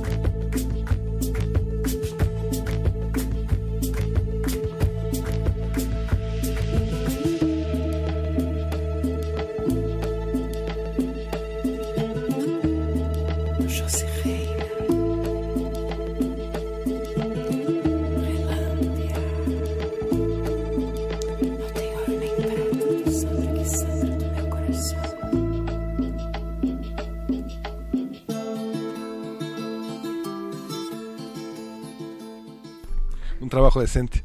Un trabajo documento- decente. Un documento enorme de 153 páginas que la Organización Internacional del Trabajo en Ginebra produjo el año pasado para hablar del trabajo doméstico. Es un trabajo decente. Debería serlo. Debería serlo. Debería de serlo. Bueno. Es una categoría, el trabajo decente, pero bueno, estaremos hablando de este y otros temas en las próximas ediciones de Primer Movimiento porque este ya se acabó. Pero oh, estuvo re bueno. Yo la Estuvo verdad es que no me quiero ir. Estuvo de verdad interesante esta conversación. Los libros se fueron volando y, y bueno, pues hay quienes quieren más. A ver qué hacemos. A ver si los volvemos a invitar para un ¿Quién vive? De derechos humanos. En fin, muchísimas gracias, querida jefa de información, Juana Inés de ESA. Muchísimas gracias, ustedes. querido Miguel Ángel Quemain. Gracias, Lisa. Gracias, Juan Inés. Esto fue Primer Movimiento. El mundo desde la universidad.